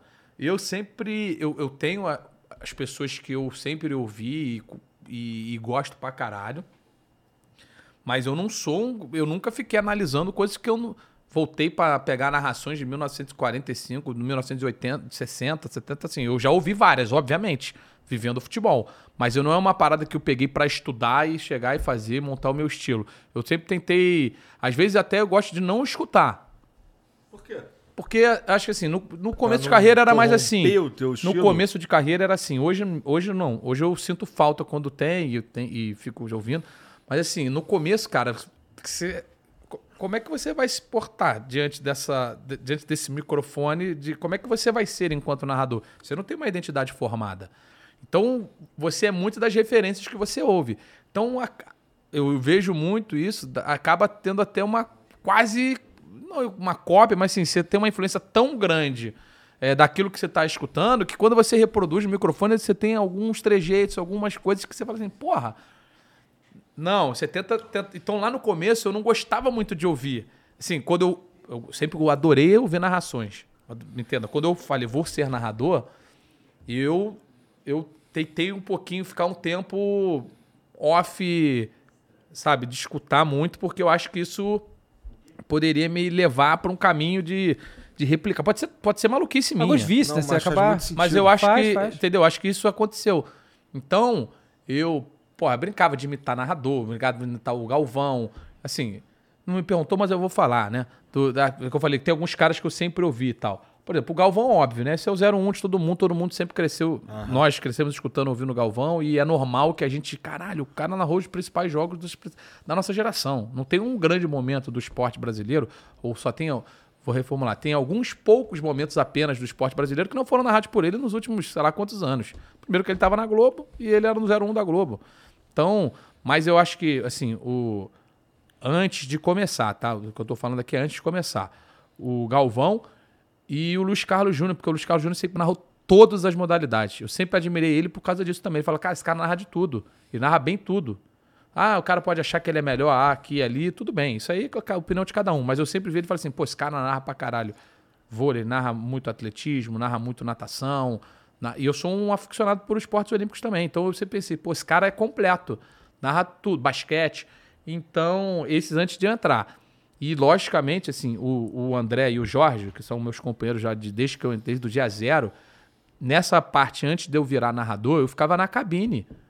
Ficava na cabine ouvindo o André, ouvindo o Jorge, porque sempre foi diferente no esporte interativo, hoje tem TNT Esportes, a dinâmica do que você tinha que fazer enquanto narrador. Acho maneiro que toda vez que tu fala esporte interativo, tu fala hoje TNT Esporte. Lógico, né? Até pra fixar na mente da galera que já tá fixado, mas assim, é, eu acho assim, o o narrador do Grupo Globo, por exemplo, normalmente na chamada, ele fala assim, ó, é, é, Grupo, Grupo Globo, um abraço pra você. Aí roda um foguete, o cacete a quatro, lá, lá, lá, lá.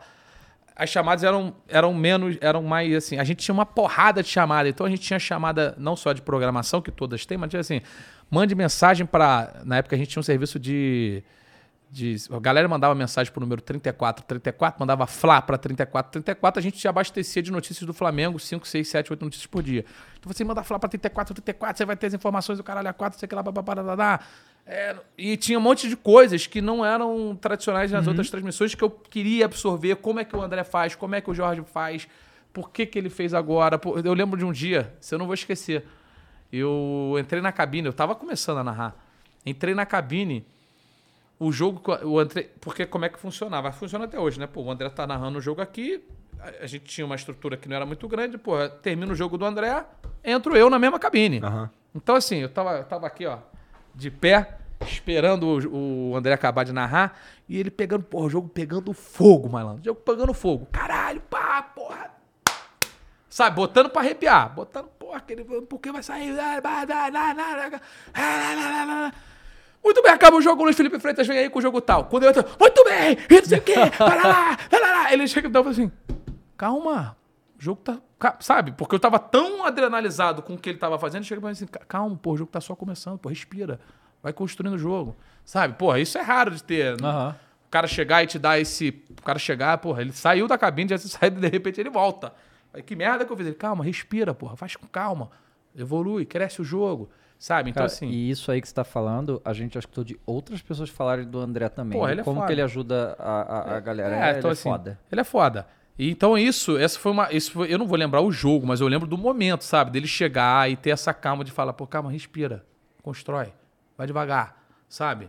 Em várias outras situações, poder, vários outros, certamente, várias vezes ele me deu outros toques assim, mas esse foi um que, que eu lembro com, assim, com clareza do momento. Eu tava, caralho, o cara jogou adrenalina lá no alto, porque a gente sai, cara, fala, a gente sai numa adrenalina tão grande, tão grande, que a gente só tá concentrado, a gente tá muito concentrado. É um, é um, é um trabalho de muita concentração. Diversão pra cacete. Se eu não me divertir, eu não quero narrar. Eu narro, eu apresento programas também, me divirto apresentando, e, e hoje em dia meu lema é me divertir. Em algum momento tinha pressão. Obviamente existe a pressão, mas eu, me, eu quero me divertir, irmão. Porque se eu não me divertir, se eu estiver me divertindo, existe uma chance de eu divertir o público também. Se eu não estiver me divertindo, a chance é zero do cara estar se divertindo. Zero. Então eu quero estar eu quero tá me divertindo, quero brincar, quero, sabe, quero botar emoção. E aí. a- mas ele tá concentrado. Tudo, tudo isso dentro de um espectro de muita concentração. Acaba o jogo. Se tiver pós-jogo, tô concentrado. Acabou o pós-jogo, tu me perguntar quanto é que é o jogo, é capaz de eu não lembrar. Eu acho que você pode perguntar para todos os narradores que vierem aqui daqui para frente. É difícil lembrar. Você tá tão focado, acabou, beleza, tu apaga, pum. Aí daqui uns 10 minutos fala assim, cara, quanto é que foi o jogo? Caralho, não lembro, bicho. Que pira. É, porque você tá tão. Aí fala assim, pô, deixa eu. Você quer relaxar, eu acho que você quer tanto relaxar. Depois você tá nesse período de concentração que você fala assim, pum, Quanto é que foi o jogo? Caralho. Não sei, mano. Quanto é que foi o jogo? Puta, o cara fala, foi 2x1. Puta, é isso aí mesmo. Aí você lembra. É, aí você vai lembrando, mas você tá no momento que você tem que se desconectar, se desligar ali pra, pra ter essa recordação. Eu imagino que futebol seja o que tu mais gosta de narrar. Você imagina? Olha só. É porque eu queria saber o que, que vem depois. Não. Eu vou te falar o seguinte, eu acho que o meu estilo. Gosto pra caralho de narrar futebol, tá? Mas eu, eu, eu- eu- o meu estilo, eu acho que eu sou um pouco. Eu, eu sou acelerado. Acho que não, não, não, assim, não deu pra perceber muito, mas eu sou um cara acelerado. O, bas, o basquete, NBA, quando eu narro NBA, eu acho que aquela, aquela coisa tá no meu timing. Tá. Porque assim, 24 segundos jogada foda, 24 segundos jogada foda, 24 segundos jogada foda, 24 segundos jogada foda. Isso aí me, me sabe? Futebol você precisa produzir quase que em algumas situações artificialmente. É porque tem uns jogos horríveis, né? Vamos combinar, né? Você precisa Aham. você precisa levantar às vezes uma coisa que não assim, não é mentir, mas é você, porra, tentar destacar aquilo que é pra ser destacado, dar uma levantada no jogo que não tá tão bom. O basquete, obviamente, tem jogo ruim também. Eu tô falando especifica- especificamente da NBA, que é difícil. Você sempre tem craques em quadra. E você, eu, eu acho que assim, o, a NBA, ela tem esse. Eu, eu acho que eu tenho essa ligação com ela. Eu narrei NBA pela primeira vez em 2010. Fiquei, aí depois eu consegui, né, é, junto com uma liberação da TNT Esportes, narrar jogos para a NBA no, no projeto deles do League Pass, que é on demand. Narrei jogos lá duas temporadas. Eu tava- Eu tava longe da NBA, sei lá, uns 7, 8 anos. Eu, porra, aquilo tava me fazendo, sabe? Eu falei, cara, eu quero narrar de novo NBA. Narrei NFL durante anos. Foda, foda. Narrava NBA. NFL é foda. Foda. E narrei NBA. E aí eu, eu sinto que aquela porra foi feita pra mim. E que eu também fui feito pra aquilo, sabe? Mas é assim também com o futebol. Porque eu não sou maluco, eu não vou chegar aqui, porra, e falar que, ah, futebol. Não, a- futebol é. Assim, o- do meu trabalho, futebol é o 01. É E eu encaro 01 futebol e 01 NBA. Aham. Desculpa, ah, não dá, dá. Entendi. É, é como eu me sinto, entendeu? Eu acho que. É, e gostava muito de narrar vôlei.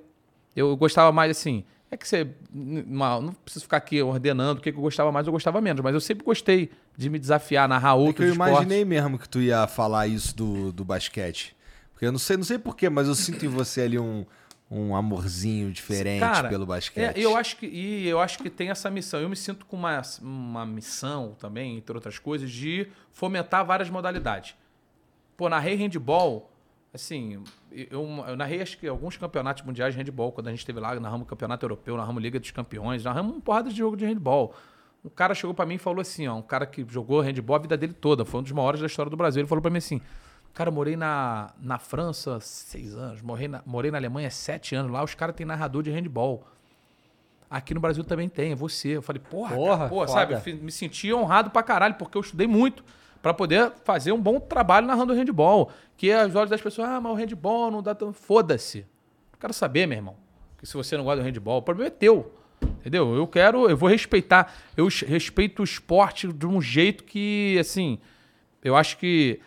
Isso não quer dizer que eu não vou levar com leveza. Tem, eu acho que eu sou um cara leve, sou um cara divertido, mas assim, eu respeito o esporte muito, muito. E respeito muito o torcedor.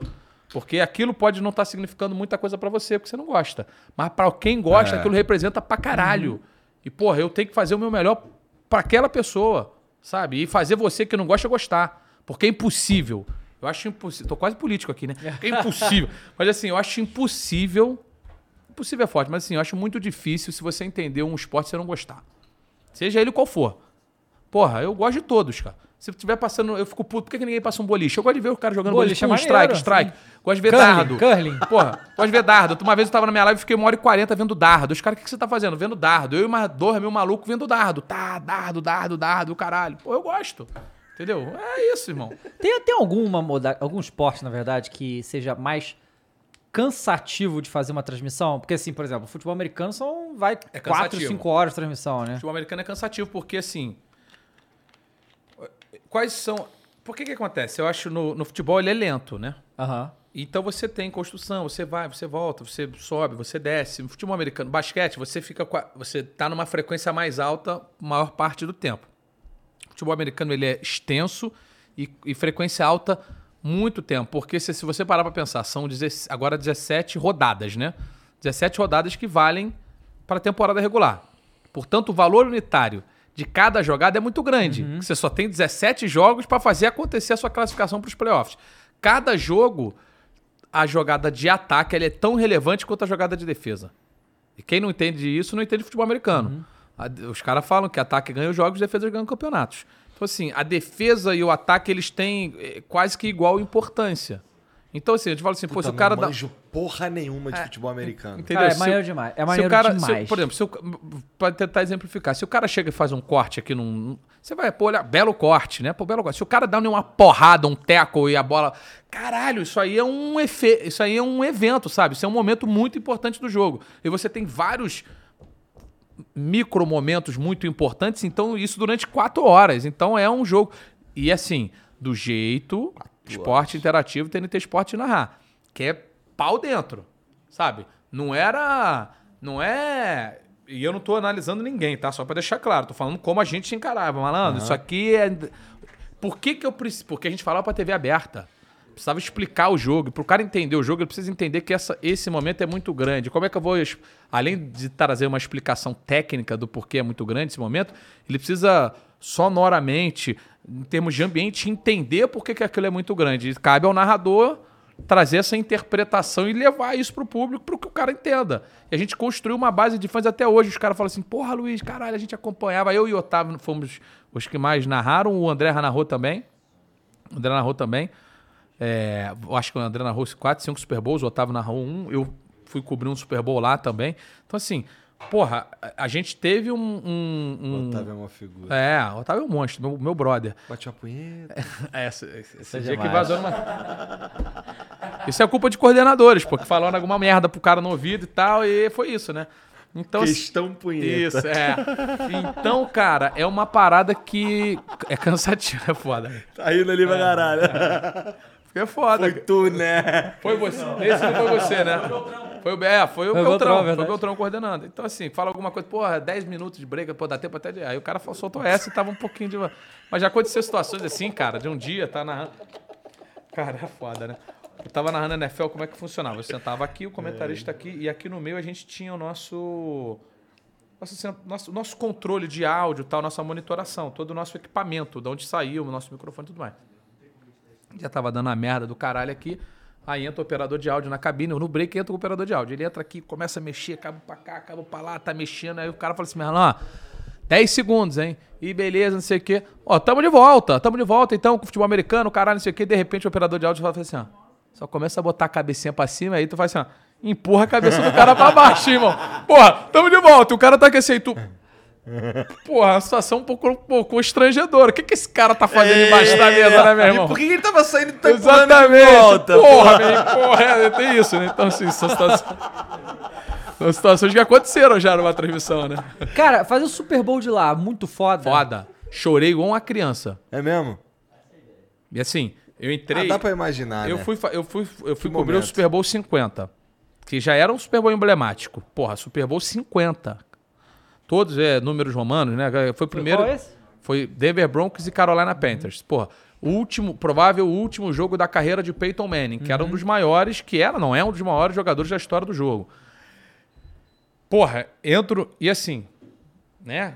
Minha primeira cobertura internacional, aquela coisa toda, tendo narrado a temporada inteira, fazendo tudo, tudo aquilo acontecer, vendo diante dos meus olhos o que estava representando aquele jogo para aqueles dois times, para aquelas duas comunidades e tudo mais. Cara, quando eu entro no, no estádio, né? Tipo assim, fora, a gente ficou. Eu fiquei cinco horas do lado de fora fazendo pré-jogo, né? Cinco horas. Tava nessa ou não? É, fiquei cinco horas do lado de fora fazendo pré-jogo, entrevistando os pops, fazendo entrevista, chamando o VT, chamando tudo, entrevistando tal, não sei o que, blá blá blá. Quando acaba, eu só ia fazer algum, algumas, algumas aparições na transmissão, porque eu tava lá, eu tava na tribuna de imprensa, eu não tava no campo. Então, assim, só alguma coisa ou outra. Pô, André, tá, ó, pô, tô vendo aqui. Eu não tava na transmissão em si. Eu tava à disposição pra entrar, então a gente, eu tava entrando. Cara, quando eu sento na arquibancada, eu tava sozinho, porque o Beltrão e o, o Caio Cruz que não estavam comigo na cobertura, eles ficaram na parte de trás, da- no centro de mídia dentro do estádio. Então eu fiquei sentado sozinho. Quando eu sento, cara, eu, eu comecei a chorar. E eu, porra, caralho, sabe? Não era. e Eu nunca tive o sonho de cobrir um Super Bowl. Antes, não tinha. Quando você vai narrando, você vai criando esse sonho, vai criando esse, esse desejo. Mas eu chorava, eu falei assim: o que tá acontecendo comigo, irmão? Para! Sabe? Porra, caralho. E beleza, e chorei lá meu tempo e, e depois trabalhei normal. Mas foi uma parada que mexeu comigo e são coisas que, assim, que representaram pra mim muita coisa ali, mas, de novo, não era um sonho de infância. Nem, eu comecei a acompanhar futebol americano em 2006. 2005 para 2006.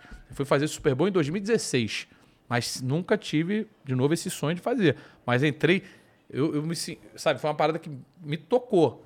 Me tocou essa entrar no estádio, ver tudo aquilo ali e tá sozinho também. Você não tem ninguém pra falar, né? Você tá aqui, você sempre quer falar com alguém. Você sempre quer falar com alguém. A gente fala pra caralho. Sempre quer conversar com alguém. Não tinha ninguém pra falar. Então eu ficava ali, cacete. Foi, foi um momento diferente. Cara, Cara, não, você- tinha, não tinha um sonho porque você nem sabia que era possível, né? É, exatamente. Não foi, e não era uma parada que eu aspirava, nem nada disso. A partir do momento que eu comecei a trabalhar, eu falei, porra, Aí é outra história. Aí é outra pegada, entendeu? O, assim, vocês. A HBO, TNT, né? Vocês fazem algumas coisas com o futebol brasileiro, né? Vocês estavam no Campeonato Brasileiro há um Sim. tempo, né? Aí esse ano não, aí fizeram o Paulista também Isso. e tal.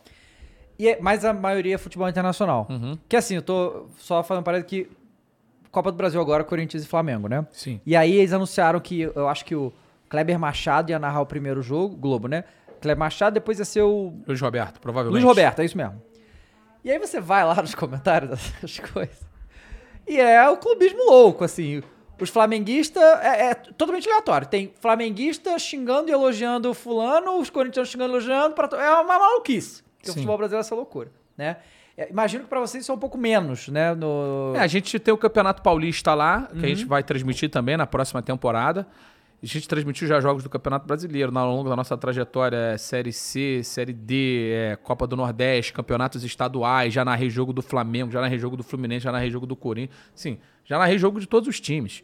Eu acho assim, tem que, eu, eu enxergo que o público, em relação ao, ao, ao- Quando eles descobrem o time que o profissional torce. Uhum. Eu acho que as pessoas hoje estão muito mais compreensivas com o fato de entender que todo mundo tem um time de futebol. Óbvio. Todo mundo tem um time de futebol. Porque, desculpa, não tá no que eu falo, tá em- no que eles. Na, na maneira que ele quer escutar. A pessoa quer escutar o razão, é isso clubismo, o cacete. Pô, desculpa, irmão. Você tá, esse problema tá com você, não tá comigo. E eu acho que hoje tá se criando uma maturidade maior, de uma compreensão maior de que as pessoas têm time.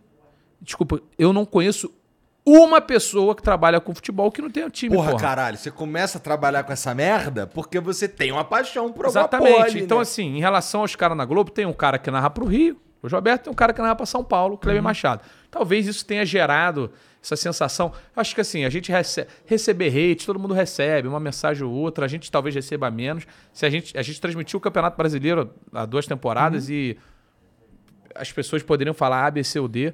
Eu não, eu, eu não acho que isso mexa Uhum. com o emocional de quem vai trabalhar. Não acho, de verdade. O cara vai lá fazer o melhor dele. E quando a gente, eu já narrei jogo do Fluminense, que é o meu time, porra, numa quartas de final de Libertadores da América. Narrei o jogo. Narrei como se eu estivesse narrando o jogo. Do ponto de vista assim, se eu te falar que eu não me emocionei quando acabou o jogo, lógico que eu me emocionei. Sempre tinha sido meu sonho narrar o jogo do Fluminense, porra. E eu narrei, acabou o jogo. Foi até uma curiosidade, porque, porra, o, o gol foi marcado pelo. Primeiro gol foi marcado por Biel, que é o nome do, porra, de um dos meus melhores amigos. Aí o meu camarada falou assim: caralho, tu narrou o jogo, ainda foi gol de Biel, porra do caralho, não sei o quê. Legal, acabou, passou, normal, seguiu o dia. Fiquei puto depois do jogo, o Fluminense acho que empatou. Foi contra o Barcelona, depois empatou de novo e foi eliminado. Mas, cara, se você chegar lá na hora que você tá tão concentrado, você não torce. De verdade. Falando, eu acho que eu posso falar isso em nome de todos os narradores. Você não tem tempo de torcer, cara. Você- ou as pessoas, porra, acham que a gente tá preocupado, não- nós não influenciamos em porra nenhuma do que acontece em campo. Sabe? Então, assim, eu quero que tenha o melhor resultado para a minha transmissão. Eu quero fazer o meu melhor trabalho possível. Tô, Depois eu fico puto ou depois, feliz. Exatamente, é isso. Depois eu fico puto ou feliz, pô, entendeu? E, é, cara, e eu acho que a gente tem um respeito tão grande com o público, com o jogo, me colo- colocando assim, pelo menos a minha opinião, que a gente faz de tudo. Pô, quando a transmissão vai bem ou vai mal, a gente- ah, se eu não arrumar um jogo, eu não quero fazer nada. Eu sou igual jogador de futebol. Eu só não ganho como jogador de futebol. Mas assim, se eu vou narrar um jogo amanhã de manhã, eu não vou sair à noite. Eu vou ficar à noite, vou dormir cedo, vou me ficar hidratar. soprando no copinho. blá, É, brrr, eu trouxe aqui. Tá aqui na minha mochila. Vai ficar com, com inalador. Ó, quantas vezes eu já não dormi de inalador, minha mulher chega aqui, eu tô aqui assim, ó, com a máscara, ó. Porque eu me preocupo com tudo. Então, assim, eu tenho uma rotina. Não tenho uma rotina de jogador de futebol, só pra deixar claro. Mas assim, eu, quando eu vou narrar, eu tenho rotina. Eu sou é todo, todo narrador também é meio metódico, sabe? Meio cheio de toques. O cara, você vai ver uma, é uma coisa assim, quase que sagrada. Minha rotina é sagrada. Eu- se, se alguma coisa no dia, na- antes do- de- da narração, você quer dizer? Antes Ou da na narra- tua vida de uma forma geral? Não, na narração. Tá. Como narrador. Tipo, vai anotar com X caneta, é, é. de X cor. Exatamente. Olha lá, olha lá, tá rindo, tá vendo? Porque assim, eu, o negócio é o seguinte, cara, eu que, se não. Eu gosto do meu material impresso. Tem gente que faz ele anotado à mão. A minha, minha letra é uma merda, eu não entendo. Então Tá. eu faço ele. Eu, eu bato meu material tal. Se der pra eu bater a escalação, melhor ainda. Se não der a escalação, obviamente vai à mão, mas todo o restante está impresso. Tá. O que, que é o restante?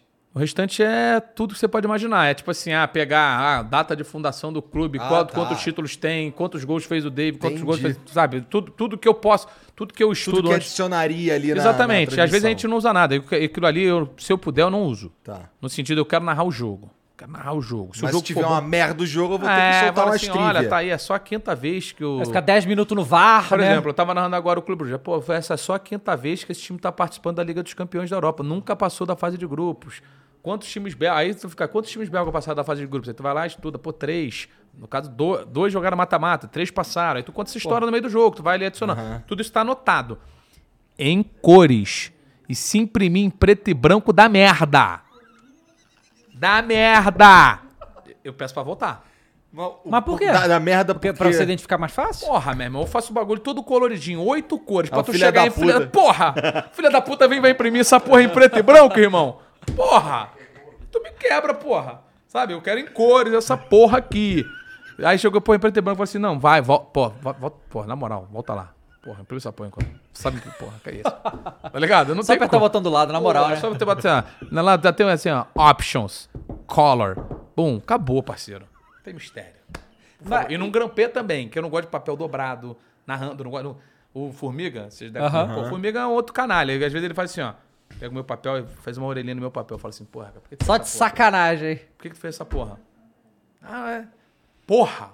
Aquela porra me irrita. Me incomoda. Aí eu deixo tudo.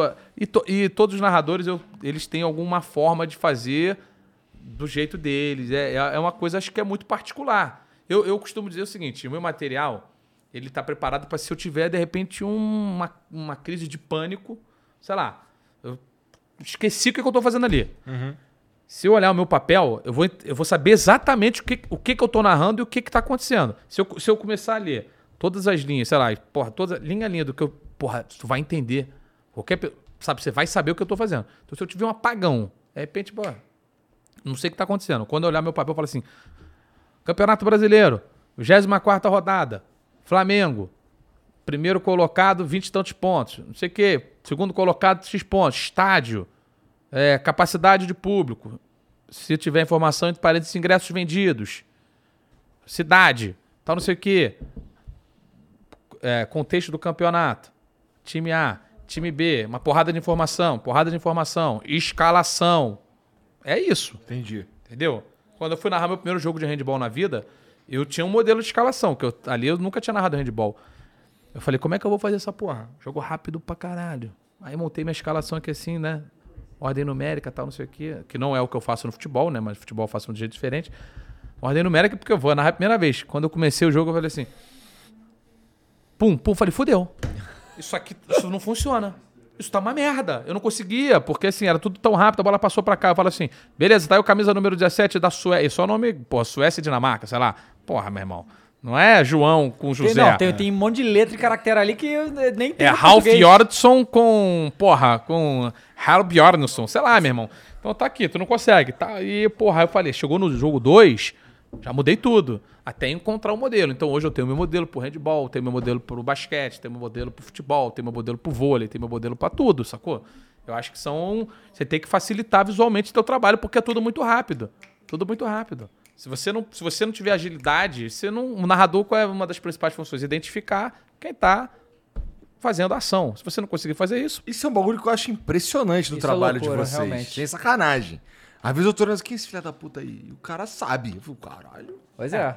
E, e é que a gente, quando o Otávio veio narrar aqui o cara com a gente, acho que o primeiro jogo foi portuguesa. Tava na rua até em inglês, cara. É, É. foi portuguesa Português e do Rio de Janeiro e Flamengo. Só que o Flamengo, Flamengo é, era o sub-23, sub-20 é. e Português do Rio de Janeiro, o time que foi criado duas semanas atrás, porque, né, esses times. E, e não errou um nome. É, É. completamente impressionante isso e, e- e vai muito disso aí. e vocês repararam o método, né? material dele ou não? Sim. Você reparou? papel co- também. É, e você reparou como é que, eu- por exemplo, o Otávio, porra, eu sou camarada do Otávio há muitos anos, então eu já sei como é que é o materialzinho dele, eu já sei como é que ele gosta de anotar. Ele faz as bolinhas, O campo né, dele ele anota à mão. É. O, futebol- o time dele ele anota à mão. Eu prefiro anotar no, no impresso. Uhum. Mas ele anota à mão, ele faz a bolinha, exatamente. Só que o material dele tá todo dentro de um. De um uma diagramação. Sim. Cara, eu fico maluco se diagramar errado. Essa porra da impressora que tá sempre uma merda. Que ela imprime um pouquinho torta no papel, aí fica. Sabe? Aquela coisa assim, ó. Porra, malandro! Eu olho aquela porra e eu falo assim, meu Deus do céu, cara, tenta abstrair aquilo, vou pensar no jogo. Pensar no jogo que isso aqui, porra, tá me irritando. Então, Caralho, mas eu- chatão tu, hein, Luizinho? não, mas é parece, Não, não, tem não tem método, jeito, não tem cara. jeito. Não tem jeito. Se teu papel tiver não é, torto, tu não é vai- aleatório que a gente faz aqui, não, amigo. Nessa bagunça aqui que a gente faz. Mas não, isso é só entendeu? narrando. Quando eu apresento. Quando, não, é, quando eu apresento o programa, por exemplo, tá tranquilo, pego o espelho, tudo normal. Pô, apresentar é diferente. Narrar é uma, é uma coisa muito, muito. Eu acho que é um dom. eu Acho que você pode treinar esse dom, tá? Eu acredito nisso. É uma coisa que eu. eu como é que eu virei narrador se eu nunca tinha narrado um jogo, por exemplo? Narrar meu jogo Tu com também 22. sente que tu encarna o narrador? Sim. Eu acho que, na verdade, a gente sempre foi. Até nos nossos. A minha avó fala assim: ah, você já era assim, né? Você já era isso aí e tal, não sei o quê. Então, assim, tinha alguma coisa ali que a gente tem que trabalhar.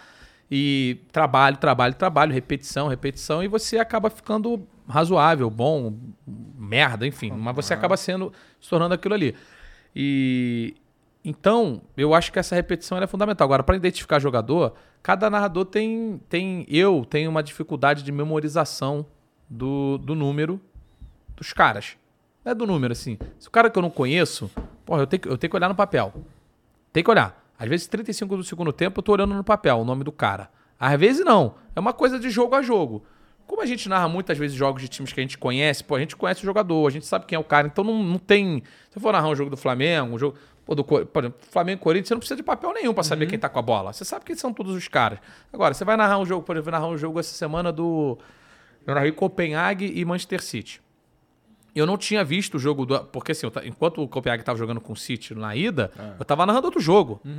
Então, assim, beleza, você vai lá, vê os melhores momentos, vê o jogo aqui, mas tu não consegue pegar rapidamente.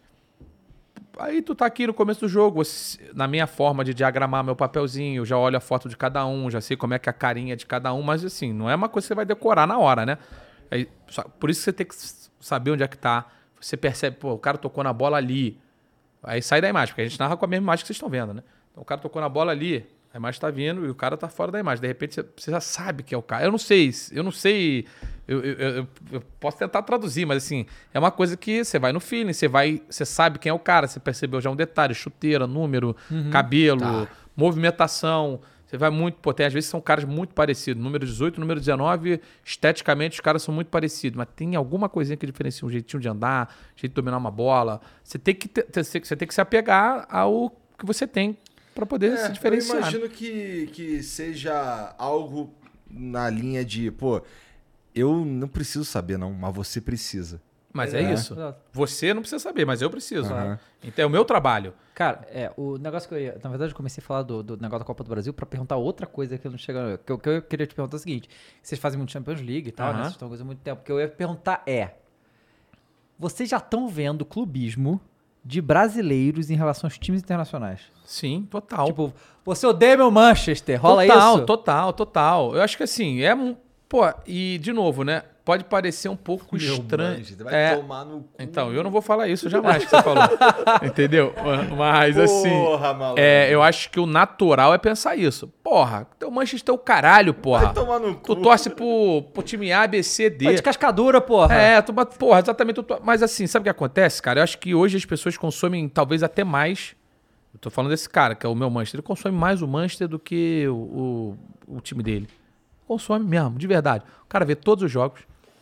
O jogo do, do Manchester é muito melhor do que o jogo de- do time O dele, jogo do Manchester né? é muito melhor.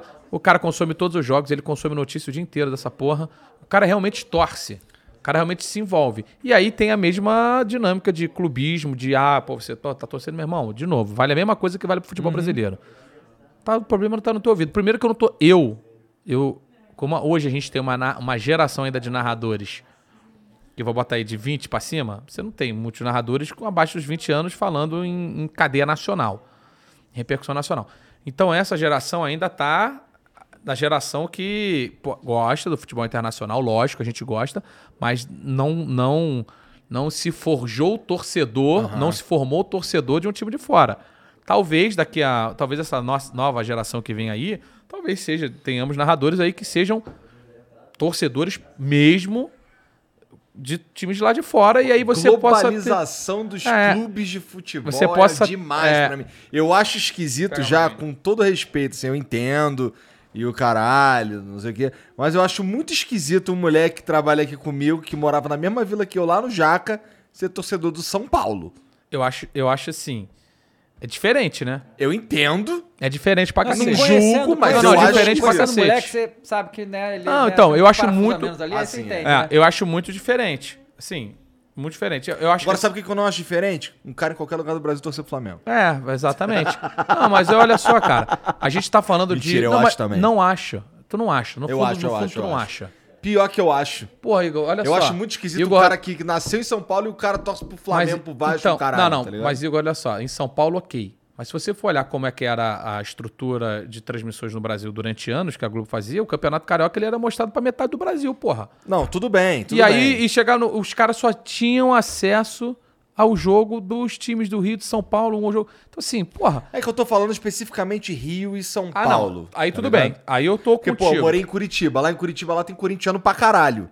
E, pô, é porque lá tem, é muito perto, é Sim. muita influência, o caralho. Não é? A maior torcida do Paraná. é.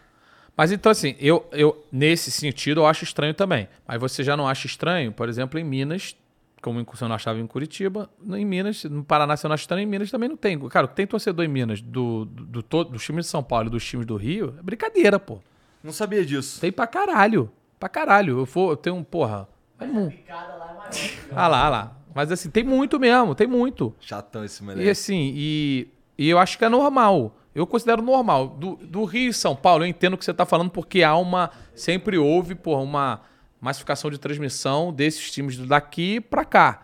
Mas pro restante do Brasil, e essa porra sempre deu polêmica, né? O Hélio dos Anjos já deu declarações assim, porra, estapafúrdias falando dessa situação quando estava treinando o Atlético Goianiense ou o Goiás, falando da torcida de aluguel. Por que torcida de aluguel, irmão? Torcedor do Flamengo lá é tão torcedor do Flamengo como você que nasceu no Rio, como torcedor do Fluminense em Brasília, torcedor do Corinthians em, em Londrina, ele é tão torcedor do Corinthians quanto o cara que tá aqui, que mora do lado do estádio Itaquera. Sacou? Eu acho que. E como é o torcedor do Manchester United, do Manchester City, que ele é, é, é, beleza, irmão. Vai ser, vai dentro. Quer consumir, consuma. Quanto mais melhor, mais audiência pra nós. Mas assim, vai dentro. Eu, eu acho que é, é difícil é difícil entender, no caso de quem tá lá fora, do time de fora, mas do time do Brasil, eu não acho não, cara.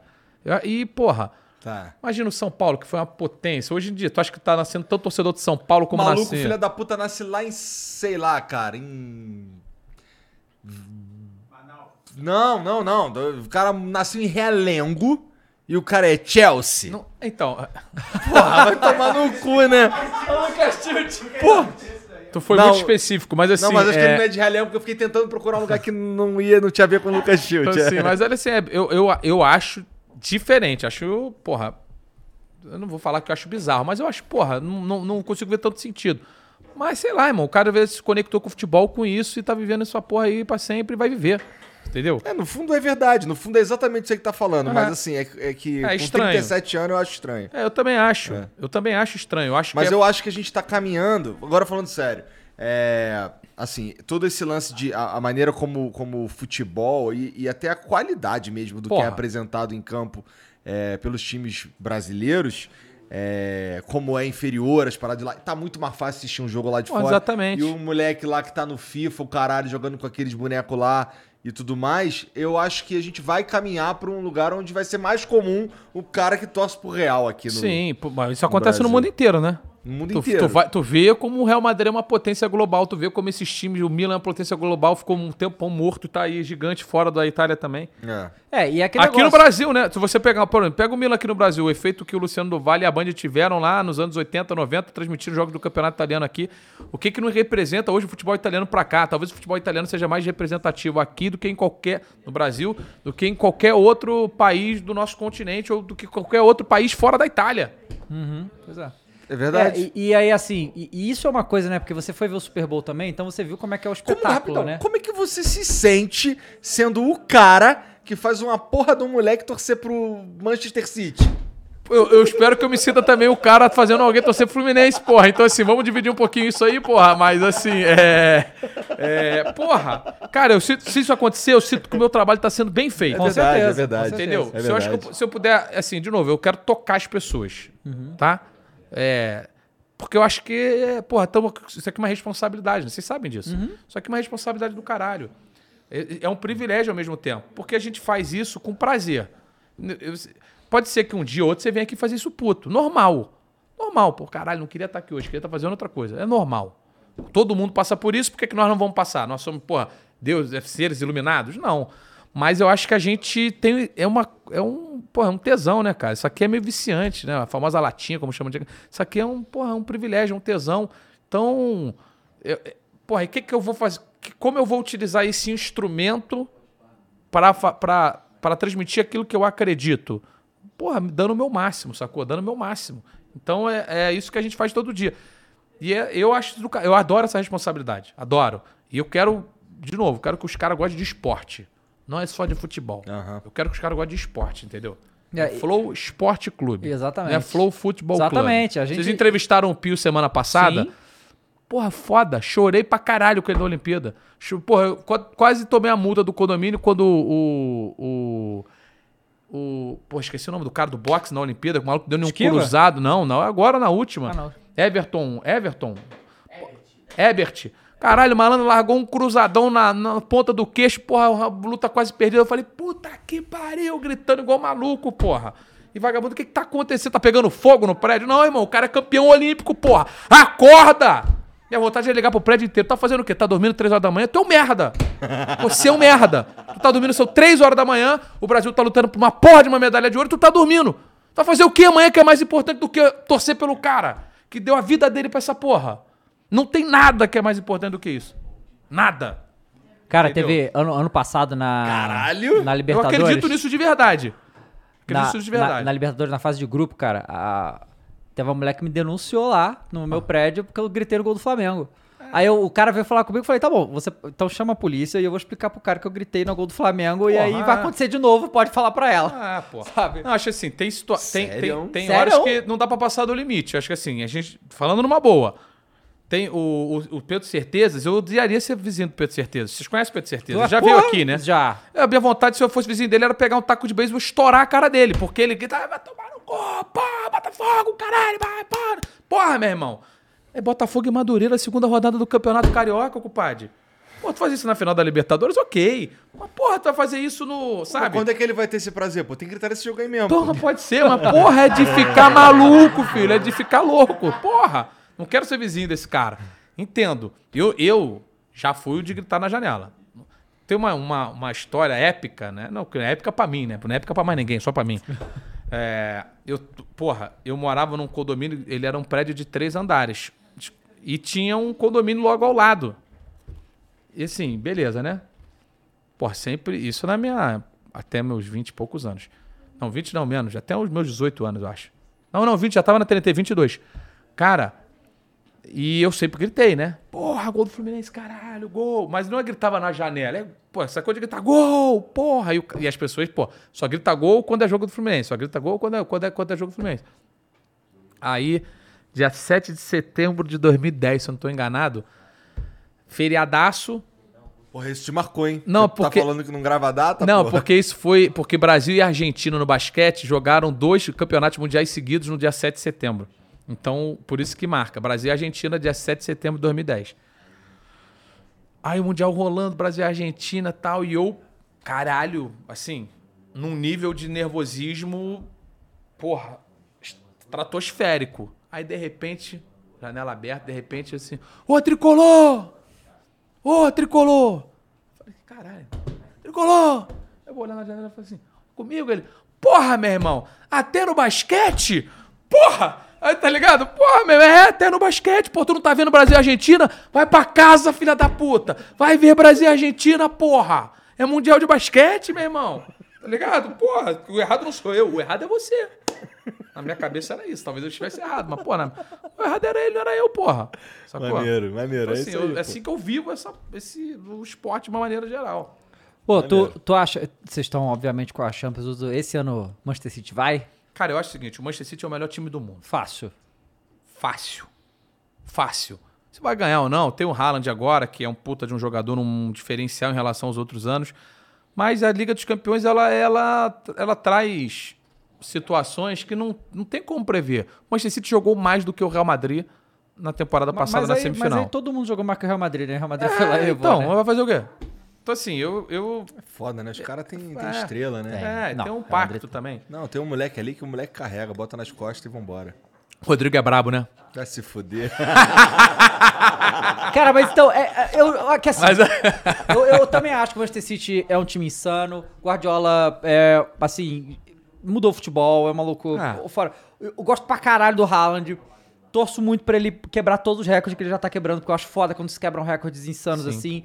Eu, eu gosto quando quebram recordes insanos assim, que nem o Real está fazendo. Não que nem botar o close lá só pra passar o Ronaldo. Aí eu acho escroto, mas o, o que o. Pô, mas de onde você tirou isso? Não, porque me revolta que o close passou o Ronaldo. Pô, mas o Me cara foi. revolta. Ele passou e ainda foi campeão do mundo. Pois é. Puta que mas pariu! Ele... Ele- Reserva, botaram ele ali só pra fazer o gol. Pra pô, o cara, o cara entrou, fez gol, foi campeão do É, mundo. pô, Pô, é, fudeu. pô, os filhos da se, se o cara não puder bater o recorde sendo campeão do mundo, Não. pior é bater recorde pra, pra, só pra jogar e ficar ali, como foi em 2006, que a gente olhou que foi uma hora, vamos bater recorde, bater recorde, Vai bater merda. recorde. Outros caras, Mas aí, melhor momento. Mas aí o Haaland vai, vai... É possível que ele bata os recordes do Messi do Cristiano Ronaldo se ele continuar do jeito que tá Sim, e tudo. sim, sim. Mas, cara, eu não consigo... Não consigo aturar o Manchester City, cara. Por causa porque essa coisa do time artificial, tá ligado? Ah, Isso mas- me mata, Mas maluco. desculpa, o Real Madrid não. Qual, qual time não é artificial nesse ponto de vista? Tem... Olha, tem- o Real Madrid tem história, vai. Mas, ele- mas a história do Real Madrid foi construída a partir de, de, assim, de quais conceitos, como é que foi se criando essa história do Real Madrid? No ponto seguinte, o Real Madrid, em algum momento, ele teve mais força econômica do que os seus adversários para construir essa história. E a partir de- dessa realidade, ele sustentou por longos períodos essa condição de, hierarquicamente, o time mais forte possível. Então, assim, por que que... Só porque é novo. E eu... então, ou, ou- do- do ou- país Luizinho, ser deixa, dono do deixa a time. gente, deixa a gente não engolir. Daqui a 30 anos o moleque engole Então, exatamente, porra, mas é isso. Eu, eu entendo. Do, do país ser dono do Eu time, entendo, é entendeu? é- Enfiar dinheiro infinito, essas coisas assim, eu né? entendo, eu, compre- eu, eu, eu compreendo. Mas é a realidade do futebol. É. Assim, o Real Madrid é o que é porque ele sempre teve mais dinheiro do que os outros também. Porra. E vai fazer o quê? Então faz o seguinte: pega a porra do dinheiro que o Flamengo tem hoje aos montes e faz o seguinte: corta essa porra pela metade e distribui pra Não é baixo pro dinheiro, Fluminense. mas não é o dinheiro. É o dinheiro. O futebol de Não, alto nível se faz com Sim, dinheiro. se faz com dinheiro, mas tô dizendo, esse dinheiro Você tá falando Flamengo- da origem do dinheiro. É. Tudo bem. Se, se o tema for a origem do dinheiro, no caso do Manchester City, eu entendo. PSG? Então, a origem do dinheiro no caso, mas você tem outras situações de, porra, o John Textor no Botafogo. Vou dar um exemplo. Uhum. Talvez para a realidade brasileira, sei lá quantos bilhões esse cara tem, não sei, mas talvez ele consiga, né, descolar o, o Botafogo dos demais, como o Manchester City está descolado dos demais lá, tá? Aliás, todo bilionário é igual, irmão. Todo bilionário tem alguma, tem alguma questão, né? Eu olho para todo bilionário, tem alguma coisa naquele meio do caminho que não tá certo. Assim, não tô dizendo que o cara. Mas não é natural. Não, ninguém fica rico desse jeito sem, né? Tá entendendo? Não é natural. Não tô aqui fazendo acusações Aham. graves. Mas assim, não é natural que com o esforço do trabalho a pessoa fique bilionária. Não é natural. Então, assim, é, é mais. Não sei, hein?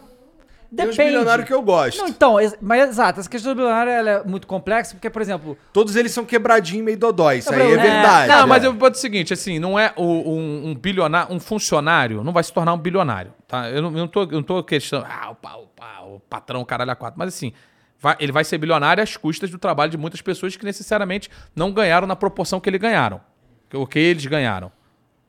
Eu acho essa visão estranha. Ah, pode ser. Mas eu acho que é o seguinte, eu acho estranho. Eu acho.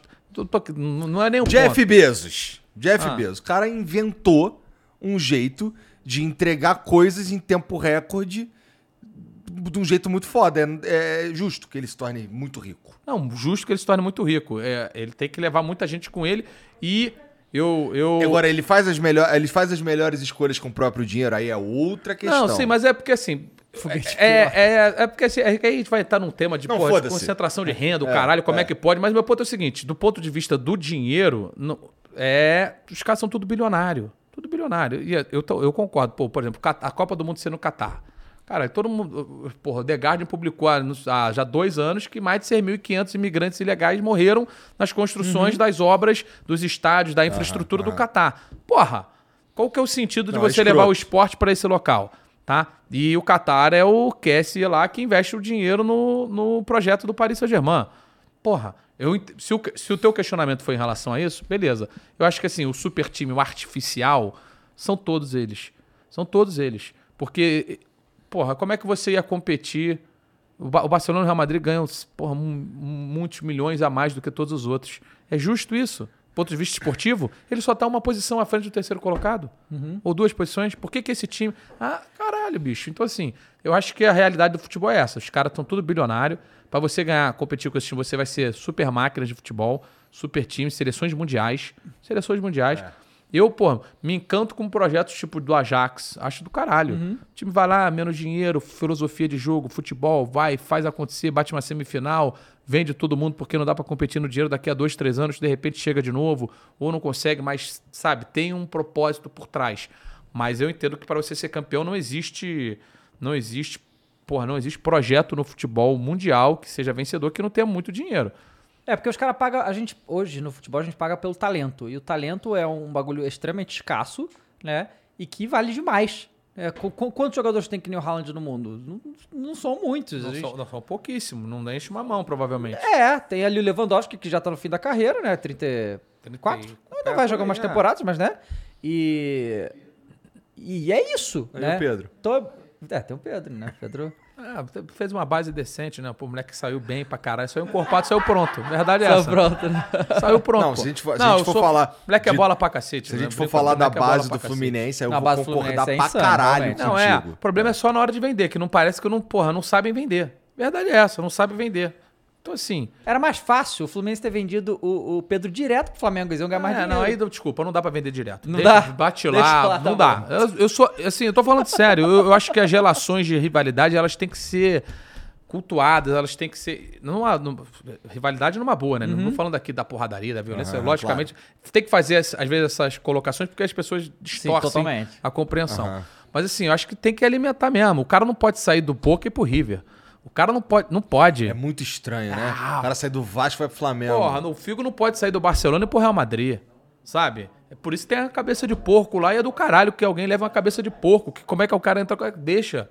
Eu acho que isso aí alimenta de uma forma positiva a rivalidade. O cara não pode sair direto do Fluminense pro Flamengo, não pode sair do Palmeiras e pro Corinthians, não pode sair do Grêmio pro Não, Inter. é, porque justamente, assim, é a questão. Porque você. Você tá fortalecendo o rival, né? Foi por Porra, isso que o, da, é. uma das coisas que eu ia falar quando o Palmeiras tentou comprar o Pedro do Flamengo. Que, por exemplo, cara, eu não vou fortalecer o rival. Vou- se eu for vender, vai ser pra fora, não vai ser pra. E eu acho que fazia cá. até algum sentido, esportivamente, ele tomar esse movimento. Uhum. Porque ele não tava jogando. E tanto é. Mas é que ele é Mengão, né? Não, é, pode ser mengaço, né? Mas assim, eu acho que fazia sentido. E pra ele, que bom que ele ficou e começou a ganhar minutos. E eu te boto a colocação. Se o Bruno Henrique não tivesse se machucado, gravemente como foi, será que ele teria tido os minutos que ele tem agora? Eu não consigo Não cravar. sei. Eu acho difícil, porque o Bruno, Henrique é, o Bruno Henrique é um gigante na história É. do Flamengo, porra. O cara é um monstro. O cara foi o melhor jogador do título da Libertadores. O Gabigol fez o jogo, mas o melhor jogador foi o Bruno Henrique. O Bruno Henrique é absurdo, pô. Eu brincava sempre que o cara é um unicórnio. O cara é um, porra, alto, forte, rápido, com faro de gol. Porra. Não, pra mim é o melhor cabeceador do Brasil. Sabe? Então, assim. É. E bonitinho pra É, caralho. agora ele tá até um pouquinho mais cheinho, né, cara? Porque tá, tá É, sem tá. fazer nada, né, bicho? Mas assim, é muito doido. Tá jogando E- CS. É, é, ele tá fazendo as lives, Tá. né? Então, assim, mesmo? Não é, sabia não. tá fazendo as lives. Então, assim, eu acho que é uma parada meio doida a gente pensar que. Porra, o cara sai do time A pro time B com a rivalidade, irmão. Eu acho que tem que alimentar isso. Também gosto. Tem que alimentar. Eu sou, eu sou partidário disso. Alimente a rivalidade, entendeu? Pois é. Falar nisso, o Vasco sobe? O calendário do Vasco acho que é mais duro do que o do esporte. Não, e ele, ele, o, o Ele se Vasco vai enfrentou pegar agora. todos da, que estão embaixo dele. Vai É. pegar o É. Sampaio Correr, o, o Sport e o Ituano ainda. Mas faz dois jogos em casa e só o ele faz, né? Agora o esporte é fora, são Isso. quatro jogos, né? Esporte fora, Sampaio e tem mais um. o Não, o Criciúma. Criciúma que também Sampaio, tá. Sampaio e Criciúma em casa e fora o Ituano. Eu acho que o Vasco vai subir. Eu acho Eu que espero que suba, de coração, sério mesmo. Tu quer bater no Vasco no ano que vem, é isso? Claro. Ah, tem isso e tem. é, não- é, eu acho um gigante do futebol carioca não, não tem que estar ali. Ah, mas assim, eu também já desapeguei, sinceramente, a essa parada aqui, porra, que malandro, não dá. O futebol ele, é- ele tem que ser meritocrático. Tem que ser meritocrático. Se tá uma merda, tem que ser punido por estar uma merda. É, é verdade, é verdade. Tá uma merda, então seja punido por estar uma merda. Desculpa. E isso vale pra isso vale para quase tudo na vida, né? Pô, tá, tá, tá fazendo merda? Mas, cara, Co- co- sabe, colha os frutos do que você Sim, fez. Mas e Copa João Avelange? Então, tava fazendo merda. Eu tenho uma teoria. Você quer a teoria? Tem uma teoria Quero, pra você, quero, tá? O Fluminense caiu em 1996. Ah. E aí houve lá uma situação. O Fluminense, ele, ele não foi. O, ele foi o time que mais. Ele foi o time que se beneficiou. Mas ele não foi o, o, o ator por trás das, das mudanças que geraram benefício ao Fluminense. Que tu sabe. Tá? Não, só, isso aí ia ter que pro- procurar documento, não vem falar comigo sobre isso. É só Tá, procurar. tá, tá. Tá documentado. Não, o Fluminense não era o principal ator por trás das movimentações, tá bom. ele foi beneficiado. Indiscutivelmente, o time cai, joga de novo. Então, qual que, né, se a gente quiser, na brincadeira... É, eu- tua teoria, vai. não, na brincadeira eu falo assim, cara, os caras... Beleza, o Fluminense caiu em 96, o futebol brasileiro falou, não tem como ter Série A sem Fluminense. Essa Ah, é a conclusão entendi. que se chegou. Caiu em 97, de novo. Aí eu falei assim, vamos experimentar, vamos experimentar. Ano que vem, vou ver como é que é, 98 o Fluminense cai da Série B pra Série C. E o futebol brasileiro definhando, na merda. O brasileiro na merda, 98. Chega 99, os caras falam assim, terminou em 99 e falam assim, não dá mais. Não existe futebol brasileiro sem Fluminense na Série A. Entendi. Voltou o Fluminense pra Série A e aí está até agora, entendeu? Não tem jeito, a conclusão é essa. Se você, se você tiver o olhar sem clubismo, olhar de fora, essa é Entendi. a conclusão lógica que você vai Entendi. chegar. Testou-se 98, 99, achou-se uma merda, falou, de joga, volta, o volta, futebol. porque não tem jeito, o futebol brasileiro precisa respirar. Tá- Tava por aparelhos, entendeu? Essa é a conclusão lógica que se chega depois desse Cara, movimento todo. mas sabe que é uma coisa louca? Como é, que- como é que o clubismo é maluco, né? Cara, vem gente falar pra gente, xingar a gente, falar que isso é mentira, que o Fluminense nunca foi rebaixado. Não. Os caras vêm, hum, assim, Não, mas aí, alucinar, falar que isso é mentira, o Fluminense nunca foi. É coisa de maluco, Não. nunca aconteceu nada disso aí. Não, porra, é só é um. É. Desculpa, isso aí é, é, é, é negar a história. Sim. E assim, ninguém tem que ter vergonha da sua história. É uma mancha, lógico que é uma mácula pro Fluminense, clube gigante que é cair pra terceira divisão. Pô, tá maluco? Isso não pode acontecer em hipótese nenhuma. E aconteceu. E de novo, fez merda. Se es- escangalha aí na merda, entendeu? É o que você vai colher o que você tá plantando. É, e essa, essa parada da rivalidade eu acho muito foda também, né? Que eu lembro que em do- em 2019, o Flamengo é aquela máquina, que teve aquele jogo 4x4 contra o Vasco. E isso só acontece porque existe essa Sim, rivalidade. exatamente. Porque- Igual, tipo, cara, a gente tá falando aqui, mas o Fluminense fez aquele jogo contra o Flamengo agora. Inclusive, porra, sacanagem, irmão, de que eu queria ser tetra. Né? Não, mas não, não, Não, tinha eu tô nem como. falando desse, tô falando do Campeonato Brasileiro agora, que o Fluminense dominou o jogo, sei o quê, e depois vai lá e perde pro Goiás. casa, É, coisas exatamente, Assim, sabe? né? Acho que só rivalidade explica essas coisas. Assim, o, o, o, Mauro Betti tem uma frase que é fantástica, né? A gente lá na TNT brinca que todas as frases do futebol, tipo, ah, é, não sei o que lá, o jogo é jogado, o lambaré, toda a gente brinca que a frase dele nenhuma é dele, mas essa é dele, que eu vou falar agora, que é o clássico iguala os desiguais. Que é uma frase fantástica. Porque realmente acontece isso. Você, porra, se você parar pra pensar que a gente tá falando, provavelmente, do maior time da história do Flamengo, você pode, obviamente, o torcedor do Flamengo vai questionar, vai falar que o time campeão mundial é melhor, mas assim, esse time pode fazer algo que nem aquele time fez. O time já jogou, tá jogando, vai jogar a terceira final da Libertadores. Ele pode ser bicampeão da Libertadores, tá? No espaço de quatro anos. Por que não supor ou discutir que esse é o maior Flamengo de todos os tempos? Tá? É, é um dos melhores momentos da história do Flamengo, sem dúvida. E é uma freguesia inacreditável. É inacreditável. Nos tu últimos- não sabe como vocês me tiram do sério, então, eu, moleque, então, eu tô entendendo. Assim, nos últimos 11 jogos, são sete vitórias do Fluminense. Sete vitórias do Fluminense. E eu te falo O o seguinte: Fluminense aprendeu a jogar contra a gente, irmão. se você pegar, é, se você fizer assim, ó, desde lá do Fla-Flu, porra, o primeiro Fla-Flu, lá na porra, Casa do Chapéu, 1900 e lá vai bolinha. Se você pegar recortes de 11 jogos, tá? Vamos fazendo de 11 em 11, 11 em 11. É difícil você achar um período que um time venceu 7 nos 11 jogos. Seja ele o Flamengo, seja ele o Fluminense. Ainda mais se a gente estiver falando de um dos maiores Flamengos de todos os tempos. É verdade. Isso tem um valor, não é título. Título é mais. Assim, trocaria as sete vitórias por títulos. Qualquer torcedor faria isso. E deveria fazer. E o mais importante, dane-se o Flamengo. O mais importante é ganhar título, lógico. Mas, do ponto de vista de rivalidade, isso tem um valor gigantesco. Tem um valor gigantesco. O Fluminense chegar lá e pegar o Flamengo e bater no Flamengo sete vezes em 11 jogos com o time. Porra, não é pouco pior, né, gente? Fala a verdade. Não, pô. mas então, mas é, é- não tem explicação. Tem explicação, cara, tem explicação. Taticamente existem explicações. Nesse último jogo, por exemplo, foi um jogo bem, bem ok. O Fluminense ganhar. A explicação. O jogo, que, eu- o jogo que não tem explicação foi o que o Flamengo ganhou no primeiro turno, porra. Que o Do Paulo Souza lá. Que o Neneca pegou tudo, que o Fluminense, porra, pressionou pra cacete. Como é que o Flamengo ganhou aquele jogo? Não tem explicação. Sacou? É, a- aquele jogo é mais difícil. De todos esses últimos 11 jogos, o mais difícil de ser explicado é esse. Que é uma doideira, porra. É uma doideira. Eu acho que o Fluminense te- tem alguma coisa que tá acontecendo lá dentro que os caras estão realmente. Nesses jogos, eles estão conseguindo se mobilizar, estão entrando num Ah, deve transe. ser um pau durão de. Cara, Sim. tá vendo o Flamengo ali? Vamos fazer nosso nome agora. Ah, e assim, até. né? E outra coisa, se a gente leva. É que o Paulo Souza fez um trabalho ridículo, né? Vamos falar a verdade. O trabalho dele foi patético. Foi. Foi patético. Pô, Com o time. Eu acho que teve ali alguma orientação que foi equivocada de falar, ah, vamos começar a reformular. E, porra, com todas as entrevistas que a gente viu no início do ano, essa, essa era a recomendação, era a determinação, desculpa, equivocada. Vai reformular o quê, irmão? Porra, o time é uma máquina, reformular o cacete, bota esses caras pra jogar e continua com esses caras até esgotar. Quando sobrar uma gota de, sabe, de mais energia física, técnica, você reformula. Enquanto isso, você tem uma máquina na mão, você usa a máquina da melhor maneira possível. Mas foi a orientação que foi dada pra ele lá no início da temporada. O Fluminense, na final do Carioca, o Fluminense botou o Flamengo na roda. Na roda. E, pô, foi na roda. Com, com Abel, hein? Não era nem com a toqueira do Diniz, foi com Abel. Porra, e como? Era um time muito desajustado. Então, assim, ainda bem, que- porque assim, só Fluminense e Botafogo são tetracampeões do Rio de Janeiro. E assim, o Flamengo ia ser tetracampeão. E ia ser o tri seguido em cima do Fluminense, né? É. Mas não dá.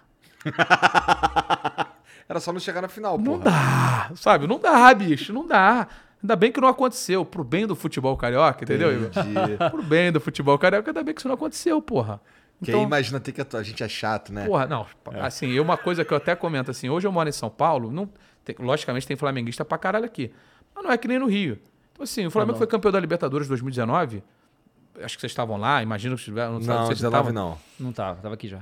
Cara, é... não, já estava em São Paulo? Já, É. Então, assim, eu, o Flam- o Flamengo foi campeão, tava no ar, acabou o jogo, fiz, fiz lá uma live e tal, o Flamengo campeão e tal, tal, tal. Foi do caralho, assim, como, pô, como espectador do jogo, do caralho. Se você me perguntar como torcedor se eu preferia que o Flamengo vencesse, lógico que não, pô, não sou maluco. Mas assim, pro resultado do meu trabalho, na sequência, foi espetacular, pô. A gente teve, porra, a live que a gente fez foi absurda, resultado, porra, fodarástico e tudo mais. Acabou o jogo, eu voltei pra minha casa. Eu não vi um flamenguista. Porra, ruim, Bonzão, é bonzão. ruim esse mundo? tá entendendo? Se eu tivesse no Rio, eu não ia conseguir andar. Ia ser uma parada que aí, eu, desse ponto de vista de rivalidade, deve ser muito pior do que eu ter voltado pra casa. Pô, vamos sair pra jantar? Vamos sair pra jantar, saímos pra jantar tranquilamente, saímos andando pelo bairro, tá, pô, parando no restaurante, jantou, não tem um pio, ninguém falou nada. Sabe? Então, assim, essa é uma vantagem de você estar morando fora num dos maiores momentos da história do Flamengo. Você não é impactado pela festa, pela aquela coisa toda, que é isso que também fomenta ainda mais a rivalidade. Pô, o cara tá, tá na merda e os caras estão comemorando a Libertadores, porra. Complicado. E o brasileiro, no mesmo final de semana? No né? mesmo final de semana, o Palmeiras Assim, deu essa moral pra nós. Acho aí. que não foi legal pro torcedor dos outros times. Ah, não, pra mim foi maneiro. Ah, foi deve ter sido demais, fantástico, tá entendeu? Mas é isso, eu acho que essa rivalidade tem que acontecer. E a gente brinca. Eu, durante muito tempo, nem brincava, assim, essa parada que eu tô falando aqui, eu porque eu achava que o público não tinha essa, essa capacidade. Assim, quem sou eu pra julgar a capacidade Aham. do público de. Mas eu, sim- eu não sentia muito do público essa abertura que hoje eu sinto mais. Acho que mudou um pouquinho a, a forma de comunicar. A gente tem as pessoas entendendo mais, sabe? Mais abertas a esse tipo de coisa. Porque, assim, de novo, eu hoje estou aqui brincando, amanhã eu vou fazer um programa, vou falar o que eu acho do Flamengo. Bom ou ruim? Bom ou ruim? Se- e contra o Fluminense, bom ou ruim? Vou falar do Fluminense, assim, tá bem ou tá mal. A minha análise, ela é minha análise. E ela não tá poluída por ser torcedor da A, B, C ou D. Ela, ela, a, a minha forma de ver o mundo, ela contém tudo aquilo que eu vivi enquanto ser humano. E como ser humano, eu vivi futebol durante. eu Abri a, a- a nossa resenha falando sobre isso. Aham. Então, assim, é, só que ela não tá contaminada nesse momento por isso, sacou? Entendi. Tem mensagem pra nós lá, Mumu? Tem. É? Puxa aí. Duvido tu mandar umas então.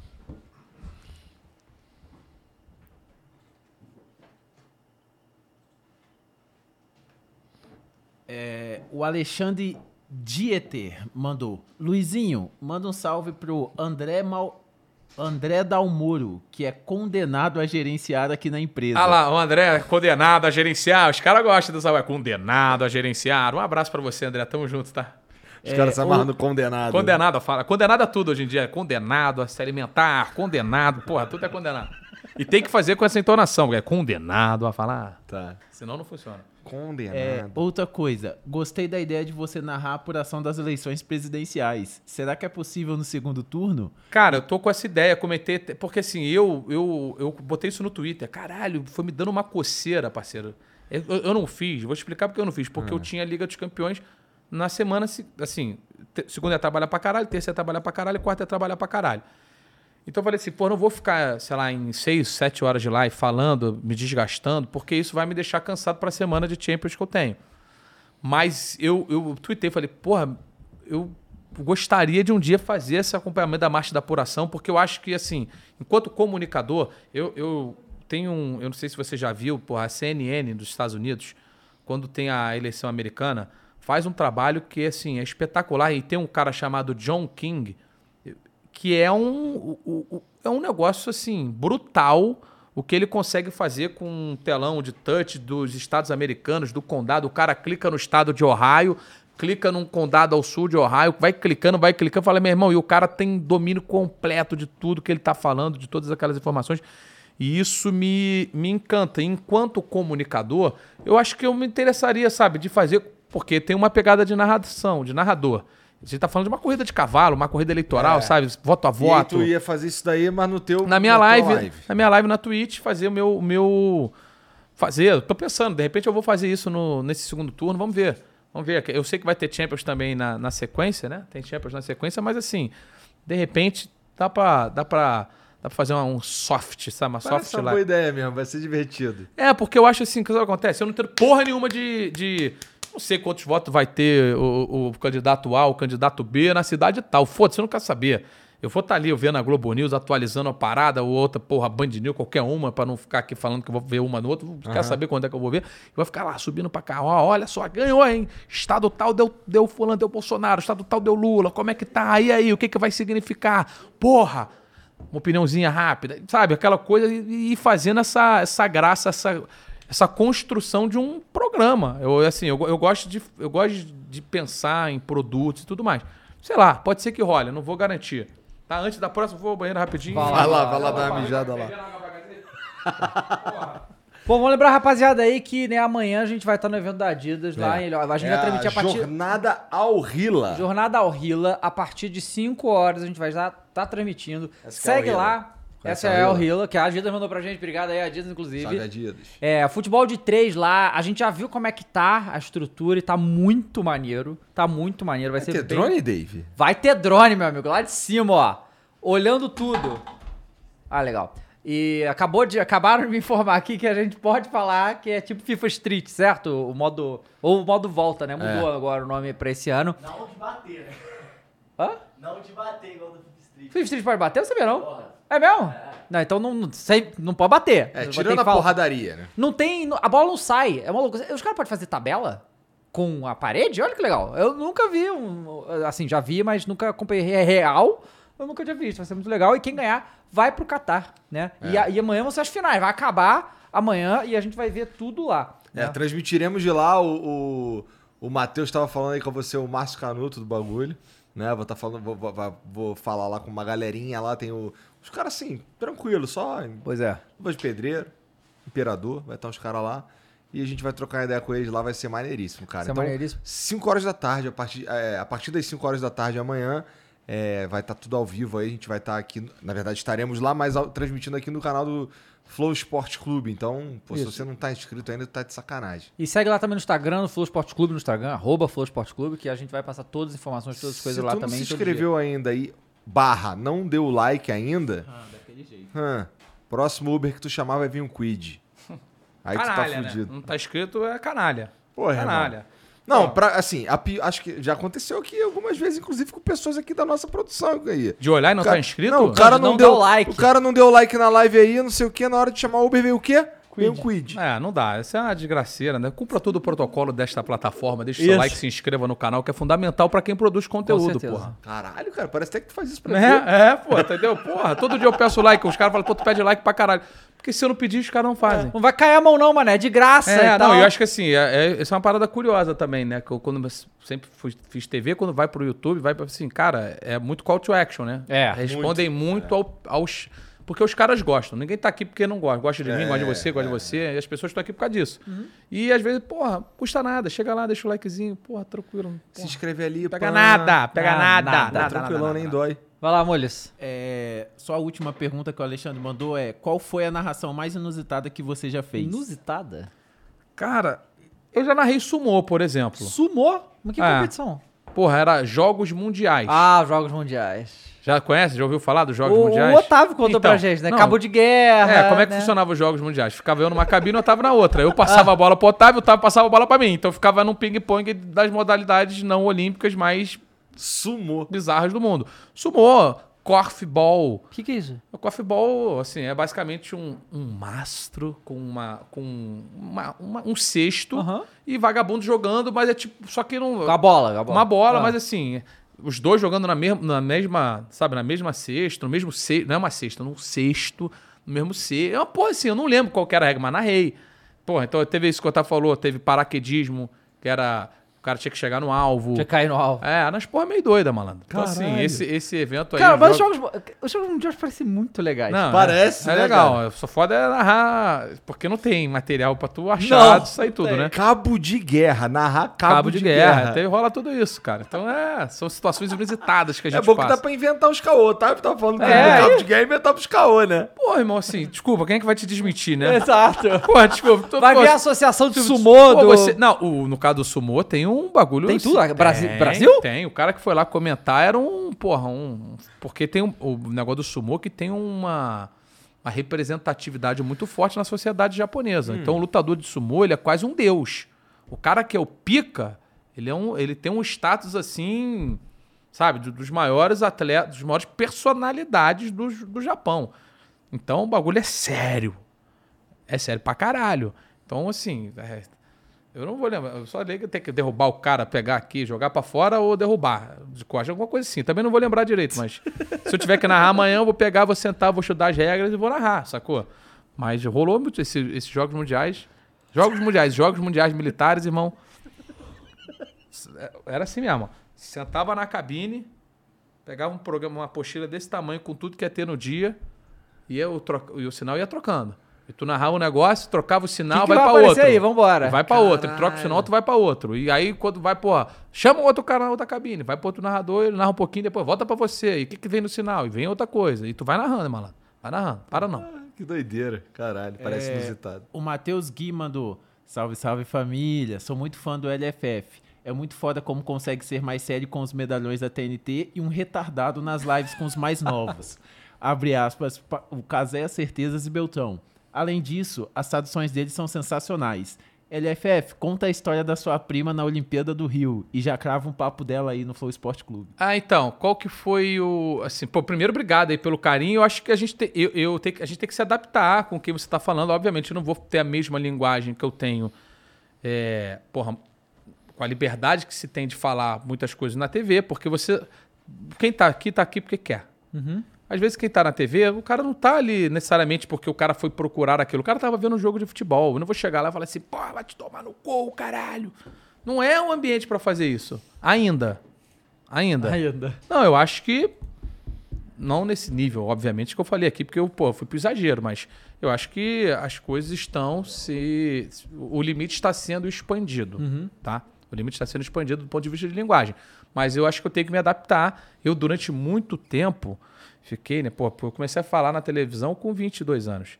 Então eu sempre tive uma assim, caralho, de passar uma, tipo, sabe, de conquistar uma credibilidade, de você conquistar um público, de você ter isso e as pessoas só davam credibilidade para quem sabe, tinha uma postura um pouquinho maior, uma formalidade. É como o público fazia. Isso, independentemente do que eu gostasse ou não, o público dava essa credibilidade. Acho que a partir do momento que eu senti que ou eu tinha ou que não precisava mais fazer isso, não que fosse uma coisa fake, mas era eu eu eu demonstrava, exibia um lado da minha personalidade. Sacou? Não. Eu, eu- porra, ninguém é uma coisa só. Então tem horas que você é um pouquinho mais formal, horas que você é menos, menos formal. Então, assim, eu, eu optava por mostrar mais o lado se não formal, um pouquinho mais sério. E eu acho que eu tenho essa versatilidade de me comunicar, de entender o público que eu estou me comunicando. Isso na minha vida de uma forma geral. Então eu vou chegar aqui, pô, como é que. Não, não é necessariamente uma coisa de uma estratégia. Mas, pô, qual que é a linguagem que eu melhor vou ter sucesso na minha comunicação com tais pessoas? Vou usar essa linguagem. Qual a linguagem que eu vou ter, sabe? E trocando. Então, acho que rolou um pouquinho disso. Por isso que tem essa mudança. E, e, e eu fui muito incentivado pelo Casé e pelo Certezas a fazer essa. A, a me libertar, vamos dizer assim, também. Porque eu não é. Até um, dois anos eu não era assim nas redes sociais. Era um pouquinho mais mais travado, sacou? E acho que isso foi rolando ao longo do tempo. Em relação à minha prima, até que vocês falaram aqui pô, da, da vida do esporte, a, minha, a minha prima, ela é, ela é ciclista profissional e ela foi sétima colocada nos Jogos Olímpicos do Rio de Janeiro, que é a maior colocação na história de uma ciclista brasileira em Olimpíada. E aí, o que, que acontece? Eu já contei essa história em live lá na TNT, e tem um vídeo que circula na internet, né? Que circulou na época e que segue circulando, que eu, quando eu fui. Por que que acontece? Ela competiu no Rio, e você imagina que vai ter todo o suporte da federação. Porra nenhuma, a confederação caga. É isso que funciona. Ninguém quer saber de nada no Brasil. Ela só chegou lá pelo esforço dela. E, e repito aqui, quantas vezes for, for necessário que ela não. Ah, os caras não deram nada pra ela. Nada. Então ela chegou onde ela chegou por mérito próprio, porque saiu daqui do Brasil com 16 anos, foi morar fora, tentou e, porra, saiu de baixo, brigou pra caralho pra alcançar o status de ciclista profissional e vai morar, porra, aí marido fica nos Estados Unidos, que ela fez a faculdade lá, com bolsa, né? Bolsa do esporte, jogou tênis, jogou futebol pro- é, no universitário para poder fazer um, ter um estudo, saiu, foi virar ciclista prof- profissional, por influência também da minha mãe, que sempre foi ciclista, como eu falei aqui. E aí foi morar na Europa para rodar, pingar país em país, porra, pra competir. Aí se tornou a primeira brasileira, homem ou mulher, a ter uma camisa, uma malha, né, como eles chamam. Que é, tem, o, o, tem o Tour de France, agora vai voltou, se eu não estou enganado, a ter o feminino. Tem o Giro de Itália, tem o Giro de Espanha. São as três principais rodas, voltas do, do ciclismo mundial. E ela foi a única, ela é ainda a única brasileira ou brasileira a conquistar a. Que aí tem o Giro de Itália, que no feminino é o Giro Rosa.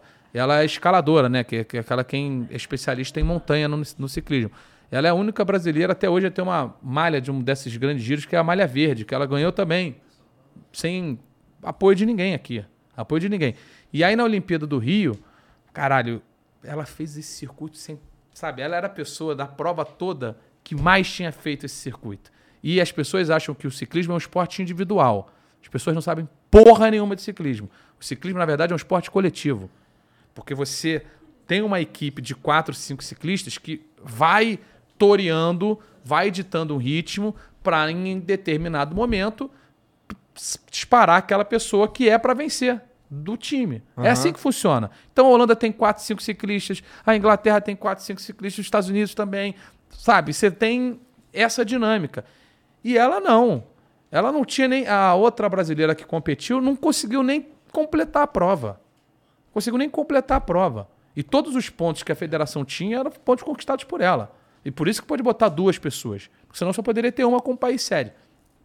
Então, assim, basicamente, né, resumindo, o, sem apoio da confederação, ela foi atleta militar durante muito tempo na Marinha. E, porra, e, ela- e aí ela tava na prova. Aí, de novo, né? Aí entra o lado, porra, minha prima, cara, né? E as pessoas, não é a prima.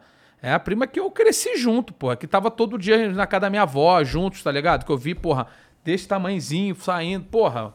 É minha prima, minha prima, pô, minha irmã, né? Era a única menina da família, porque a gente era, a gente era, agora tem duas irmãs mais novas, mas a gente tinha, sei lá, era três da minha mãe, dois aqui, mais três ali, éramos oito, nove primos e só tinha uma menina que era ela. Então assim, porra, a Flávia chegou, disparou e foi E aí vão pra Olimpíada. Caralho, eu E eu, no meu íntimo, eu falei, eu acredito, sempre acreditei.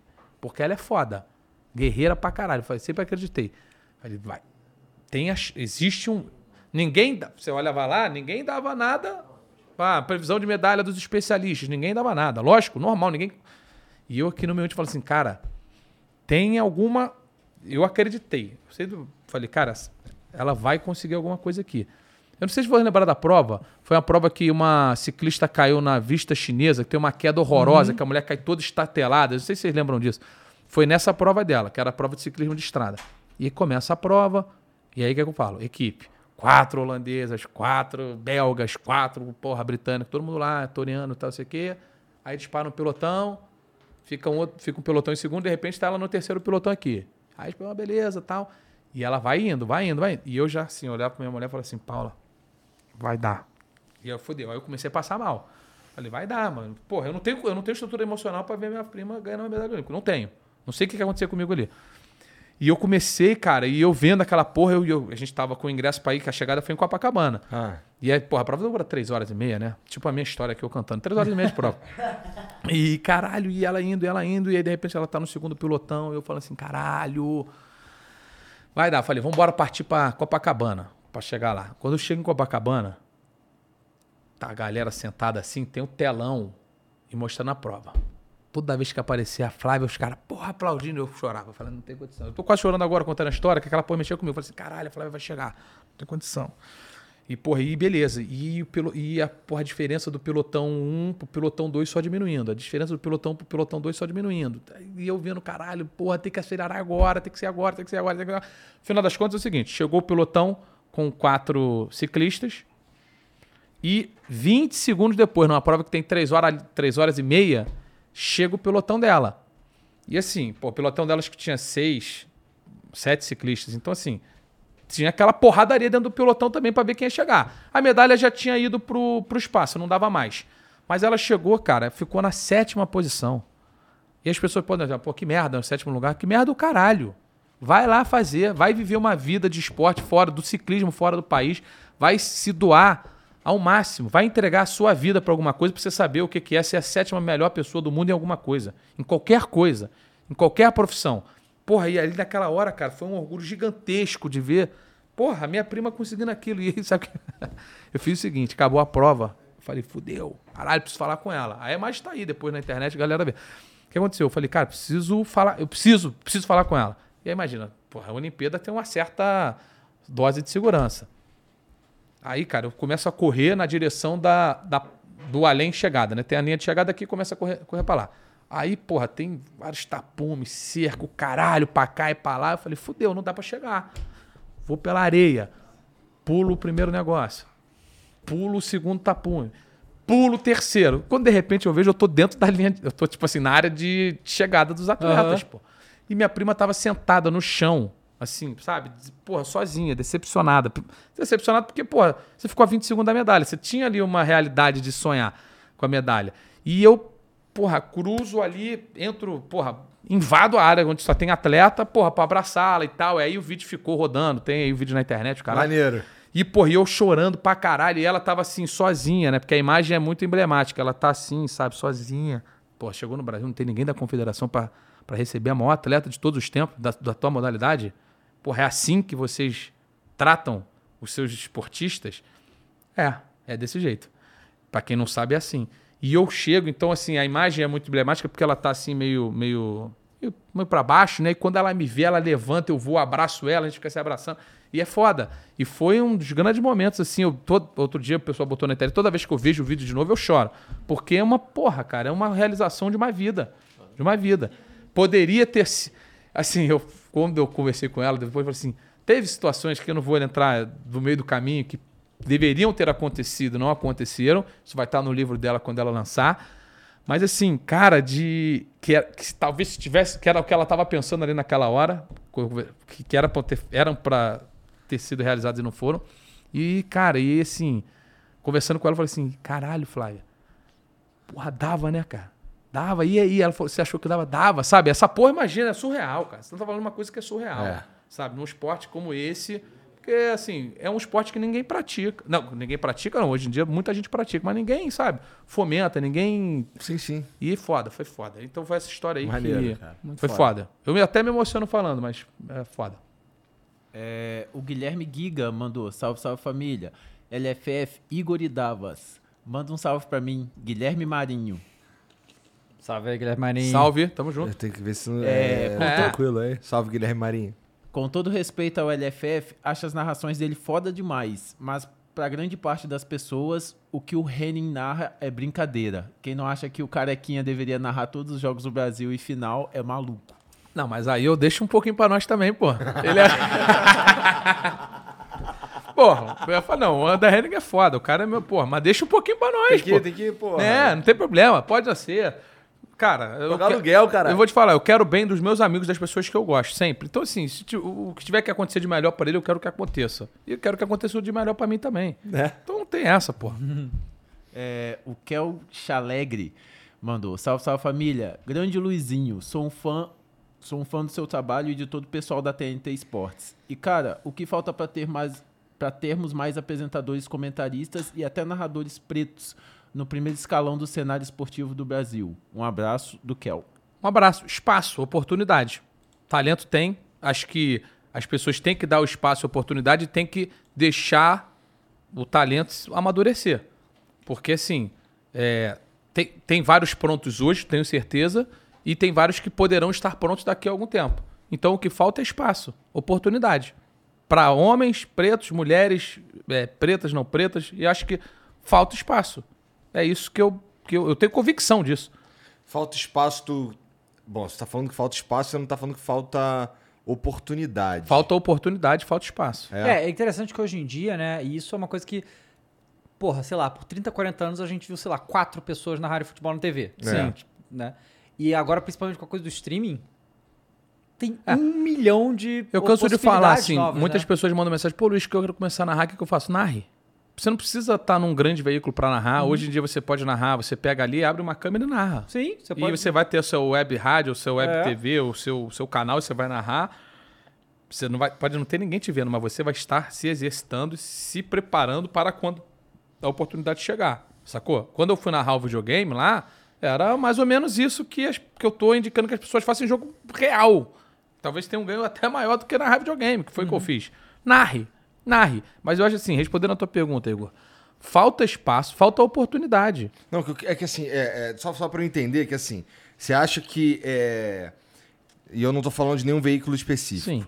Ah, existe, é, por exemplo, existe uma vaga e ninguém dá oportunidade ou não existe a vaga? Tem que se criar a vaga. Eu acho que, eu acho que é o seguinte: todas as vagas, na teoria, estão ocupadas. Todo- ninguém trabalha com um número sobressalente de profissionais hoje no mercado. As pessoas trabalham com um número, vamos dizer assim, Certo. exato, exato, certo. É, então, assim, tem que, se, tem que se trocar, se for o caso, tem que se dar oportunidade. Então, é, é, o meu ponto é esse: você tem que abrir a porta e não é, não adianta, é porque assim, é um, não, não são, tem que entrar vários, tem que ser, sabe? um- e a mesma coisa serve para as mulheres. Tem que ter várias, porque assim, vai ter narrador, é, vai ter a narradora boa e ruim. Porra, não tem narrador, você não precisa falar o nome. Você acha que tem algum narrador ruim narrando hoje na televisão? Não. Você não acha que tem nenhum narrador ruim? Você- na tua opinião, não tem uma narra- na- nenhum narrador ruim? Cara- Tô falando de opinião. Não, então, eu posso... Eu, eu, eu considero a narração profissional brasileira muito Tá boa, tá? tá. Eu considero uns melhores que outros, sim. Perfeito. Dentro da, da escala, então, pra você, a gente Mas- mas- melhor mas e pior. Honestamente falando, eu, eu realmente não acho que tem ninguém ruim, não. Sim. Sabe? Eu, eu gosto muito. Perfeito. É, aí as pessoas falam assim, pô, mas essa narradora é ruim. Sabe? Porra, caralho. Na visão de quem diz que a narradora é ruim, deve ter narrador ruim. Tá? Aham. Não é- Então, assim. Espero que sim, né? É, porra. Eu, meu ponto é o seguinte: não, na- tem que ter. Na opinião dessa pessoa. Se ela falar que a pessoa, que uma narradora é ruim, ela tem que ter. ela- Essa pessoa provavelmente ela vai achar algum narrador ruim. Então, dentro dessa escala, vai ter narrador bom, narradora boa, narrador negro bom, narrador negro ruim, sabe? Como tem todas as outras pessoas. Não tem diferenciação. Então, esse é meu ponto. Quando eu te fiz a pergunta, essa provocação, é o seguinte: beleza, talvez você ache que não tem nenhum ruim. Mas Pode ter, sabe? Pode ter. E beleza, e vai ser igual para todo mundo. A régua tem que ser igual. A regra não é igual para todo mundo. Então, assim, na teoria, ou, melhor, na prática hoje, o narrador negro que chegar só vai chegar o que for foda pra um Sim. caralho. Quanto, na verdade, quantos é, narradores não negros que não são fodas pra caralho têm uma oportunidade? Eu acho que é essa. Tá. Essa, sabe? É mais ou menos nessa linha que eu Entendi, tô pensando. É, Pra responder a e- pergunta E a gente tá foi no melhor momento disso, porque além Sim. de ter o streaming, a gente tem uma descentralização do- dos direitos de transmissões que nunca aconteceu. Tipo assim, isso é pa- parada de cinco anos pra cá. Nunca aconteceu isso. É. Então, né, muito mais jogos pra serem narrados, muito mais chances, né? Sim. É só fazer. É, eu acho que o número de jogos talvez seja o mesmo. Porque. Não, mas assim, transmitido não tinha tra- tudo transmitido, né? É, talvez não, mas assim, você tem mais, você tem menos, menos centralização, então Uhum. você vai ter mais gente com mais portas, mais oportunidades sendo, sendo né, abertas. É, tipo, pô, é, não, não só o futebol, por exemplo, tava tendo aí tênis, né? Cara, tá. Todas as quadras são transmitidas. Todas. E todas Sim. precisam de uma pessoa diferente pra É, fazer, né? É uma loucura Exatamente. isso, né? Nem todas vão ter narração em português, como é o caso. Por exemplo, a ESPN lá abre lá não vai ter todas. Porque realmente não. Uhum. É muita quantos, coisa. E quantas pessoas vão estar vendo na quadra que vai estar Aham. eu jogando contra o Igor, o tênis? Ninguém, Aí, porra. mas, mas é justamente, né? Mas é uma oportunidade pra você treinar a gente, Sim, né? mas aí tem custo. Eu, Sim. assim, tô tentando pesar, Claro, tô claro. tentando pesar os dois lados, mas é no final das contas, respondendo a pergunta objetivamente, pra mim é espaço. Uhum. Oportunidade e espaço. Tá. Manda. É, agora só o último Vídeo? é o vídeo. Bia, Thierry Pertucci, Mago aqui na voz. Queria, antes de tudo, mandar um grande abraço pro meu querido amigo Luizinho, artilheiro dos gols Pio Belos. Craque, sabe jogar mesmo, é verdade. E, Luizinho, qual que é pra você a camisa mais bonita de todos os tempos? Pode ser seleção ou time. Vou te dar um boi com duas, beleza? Bate do Mago, valeu. Valeu, Mago. Nosso goleirão, controla tudo lá, faz a pelada acontecer. É, porra, qual a camisa mais bonita do futebol, cara? Puta, cara. Eu acho assim, é uma pergunta completamente feia. Que ele é um especialista nisso, ele mergulha nesse universo, né? E eu, assim, eu, eu acho que tem algumas emblemáticas. Pô, acho que a camisa da Holanda, aquele preto, e preto e laranja, não, não vou chegar aqui e falar uma ABC, mas a de 74, que ela é histórica, que ela é replicada até hoje, é foda. Eu, assim, eu, eu não tenho. Pô, a pergunta é difícil. e Eu não tenho muita. Não tenho uma opinião. Talvez eu diga uma coisa agora e, como eu falei lá no começo do programa, da manhã eu pensei outra coisa. Mas eu vou, vou ficar com a da Holanda. Eu, eu acho assim. A camisa do Brasil de 70, por exemplo, é muito maneira, é muito histórica, é uma parada que tem uma carga também emocional pra gente muito grande. E assim, eu não. Não, não, não, não sei, bicho. Eu senti a inveja da, da camisa, aquela camisa da, que tem uma cruzona assim do Vasco. Essa é legal. Achava bonita. Uma. A toda, a toda é, assim, Grenado Fluminense, Essa- em eu ia 2012, falar dessa. com é detalhe linda. dourado, é maravilhosa. Ainda Essa é ganhou o linda. título, né? Que consagrou ainda. Consagrou o título 2012 com essa camisa. Então é mais bonita ainda. Essa é linda. Essa é linda. Essa é linda. A verdade é que ela é linda. Mas assim, vou chegar aqui e vou citar essa como a mais bonita de todos os tempos? Não sei. Talvez no meu período de Fluminense seja uma das mais legais. Mas eu gosto das- da, da tradicional tricolor, tá ligado? Então, Aham. assim, eu não, eu não tenho uma resposta concreta a essa pergunta. É, se me per perguntassem pra mim, a primeira que vem na minha cabeça assim é aquela Bob Marley do Ajax. Puta, Essa essa, é é muito Essa é foda. espetacular. Essa é muito Essa é verdade, irada. essa é Essa é espetacular. muito Essa é recente, do ano passado, temporada passada. Cara, eu gosto muito da camisa. Quer dizer, qualquer uma do Flamengo, claro, mas a, a camisa clássica do Santos, a branca branca, sabe? É- Essa camisa aí, sendo bem sincero, eu não, é- essa eu não acho maneira. Não, não é porque você tá. Eu tô falando numa boa. Se você querer. cara vem no teu programa e fala isso, Não, inveja pura, né? Não, pô, eu tô falando assim, do ponto de vista. pô, Eu já vi camisas do Flamengo mais maneiras. Eu acho que Foda que aquela. eu uso essa camisa aqui, eu fico meio assim, tá ligado? É? Curvado, Então, pá. por causa do. Por causa do, do- Não, porque ela é pesada, entendi, né, cara? entendi, ah, entendi. Mas eu acho aquela clássica do Flamengo mais bonita. Essa aqui, essas ondas e tal, não, não, não me pegaram muito, não. E, assim, Cara, como eu já vi camisa do Fluminense que eu não gostei também, pô. Então, assim. O, você, então, você joga e tudo, então, então você sempre parti- participa dos campeonatos de. Imprensa? Mas é- Isso. Ah, nós fomos tricampeões da Copa Imprensa no Rio de Janeiro. Olha lá, não é de o- bobeira. o pau quebrava mesmo? Porra, não é de bobeira. Mas era o Luizinho gordo? Não, era o Luizinho gordo e médio, magro. É mesmo? É. Porra, eu fi- até hoje eu brinco muito com os caras, pô. A primeira Copa Imprensa que eu joguei foi 2000 e... Agora não sei se foi 2010 ou 2011. O primeiro gol da história do esporte interativo em campeonatos oficiais, né? Copa Imprensa, foi eu que tava lá pra Que conferir. isso. Arrancada, aí tava magrinha, arrancada pelo meio, gol de biquinho, caralho, sai pro abraço. Porra, sou foda! Sou foda! o negócio ficava quente nesses Vê- jogos aí? Porra! Pra caralho! Porra! Porra, tá de brincadeira. Já umas histórias que ficava não, quente, assim, é. já rolou discussões. Esse ano rolou uma porradaria lá. Esse ano teve? Teve. eu então, no Rio teve lá, acho que foi entre TV Fly e Tupi. Eu não tava mais lá, né? Jogamos aqui em 2019 a Copa Imprensa em São Paulo, fomos mal. Mas nosso time do Rio era muito bom, pô. A gente no Rio chegou a bater assim, primeiro quartas de final, perdemos nos pênaltis pro Edmundo, cara. Porra. Fox Sport? Não, Band ainda. Band tava ainda. Na, na Band. Pô, mas não é, é injusto ter a porra do Edmundo ali Ah, podia ter, um, podia ter um ex-jogador por time com mais de 40 anos. O Edmundo era jogador deles. O de vocês era quem? Nosso era o Otávio Bocão, ex-jogador da seleção de futsal. Puta que. Mais velho, 50 e pouco anos. Mas jogava, porra, absurdo. Absurdo, jogava muito. O cara do futsal jogava demais. É, e a Tirson jogava muito, jogava na Fox, enfim. E aí nós batemos quartas de final, perdemos, batemos semifinal, perdemos, batemos final e perdemos. Essa sequência, assim, construção de trajetória. Até que aí, nós, depois nós chegamos à final, é um, dois, três. Três seguidos. E aí, beleza. Aí já tava aqui em São Paulo, né? Mas aí. É, pô, desculpa, já. Fazer o quê? Porra, já, já chega medalha no peito, filho. Faixa, esquece, porra, corre. Uma, duas, três, tá maluco, porra? É, parceiro, porra, desculpa, assim, faz. é, Dói ouvir pros concorrentes que perderam três vezes. Dói, mas vai fazer o quê? Busca, pô, tricampeonato, caralho. Cara, Luizinho, muito porra, obrigado. obrigado, Você assina cara. nossa camisa? Porra, claro. Fala aí tuas redes sociais aí, teu Ó, canal na Twitch pra galera É, seguir lá. É, no Instagram é LF Underline Freitas, a galera pode seguir lá. Na Twitch também é LF Underline Freitas, tá? E no Twitter, que é diferente, é o LF Freitas, então direto, LF Freitas. Obrigado aí pelo convite. Pô, de verdade, pô, pra mim é um prazer estar aqui, conversar de futebol, de carreira, pensar, falar de maneira mais, de maneira mais filosófica sobre as coisas, né? Que a gente, no dia a dia, acaba sendo sempre muito prático, né? Porra, Flamengo ganhou, como é que é? E tá jogando bem, tá jogando mal, porra, como é que foi? Não sei o quê. Então, isso aqui é uma coisa também que eu acho que quem tá na minha posição não tá nem um pouco acostumado.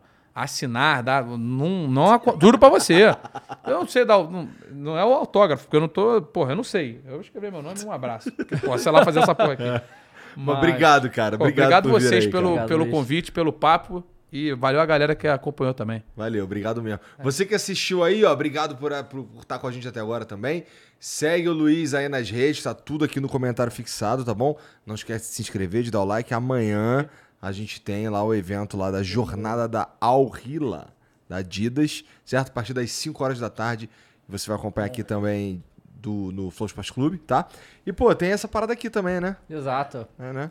Essa Toma caixa aí, é tua. Tu, tu ganha um presentinho Opa, aqui, ó. obrigado. Pra tu não falar que eu nunca, que eu nunca te obrigado, dei nada. obrigado. Obrigado, obrigado. Tamo junto. É isso, gente. Valeu. Um beijo pra vocês. Até a próxima. Tchau.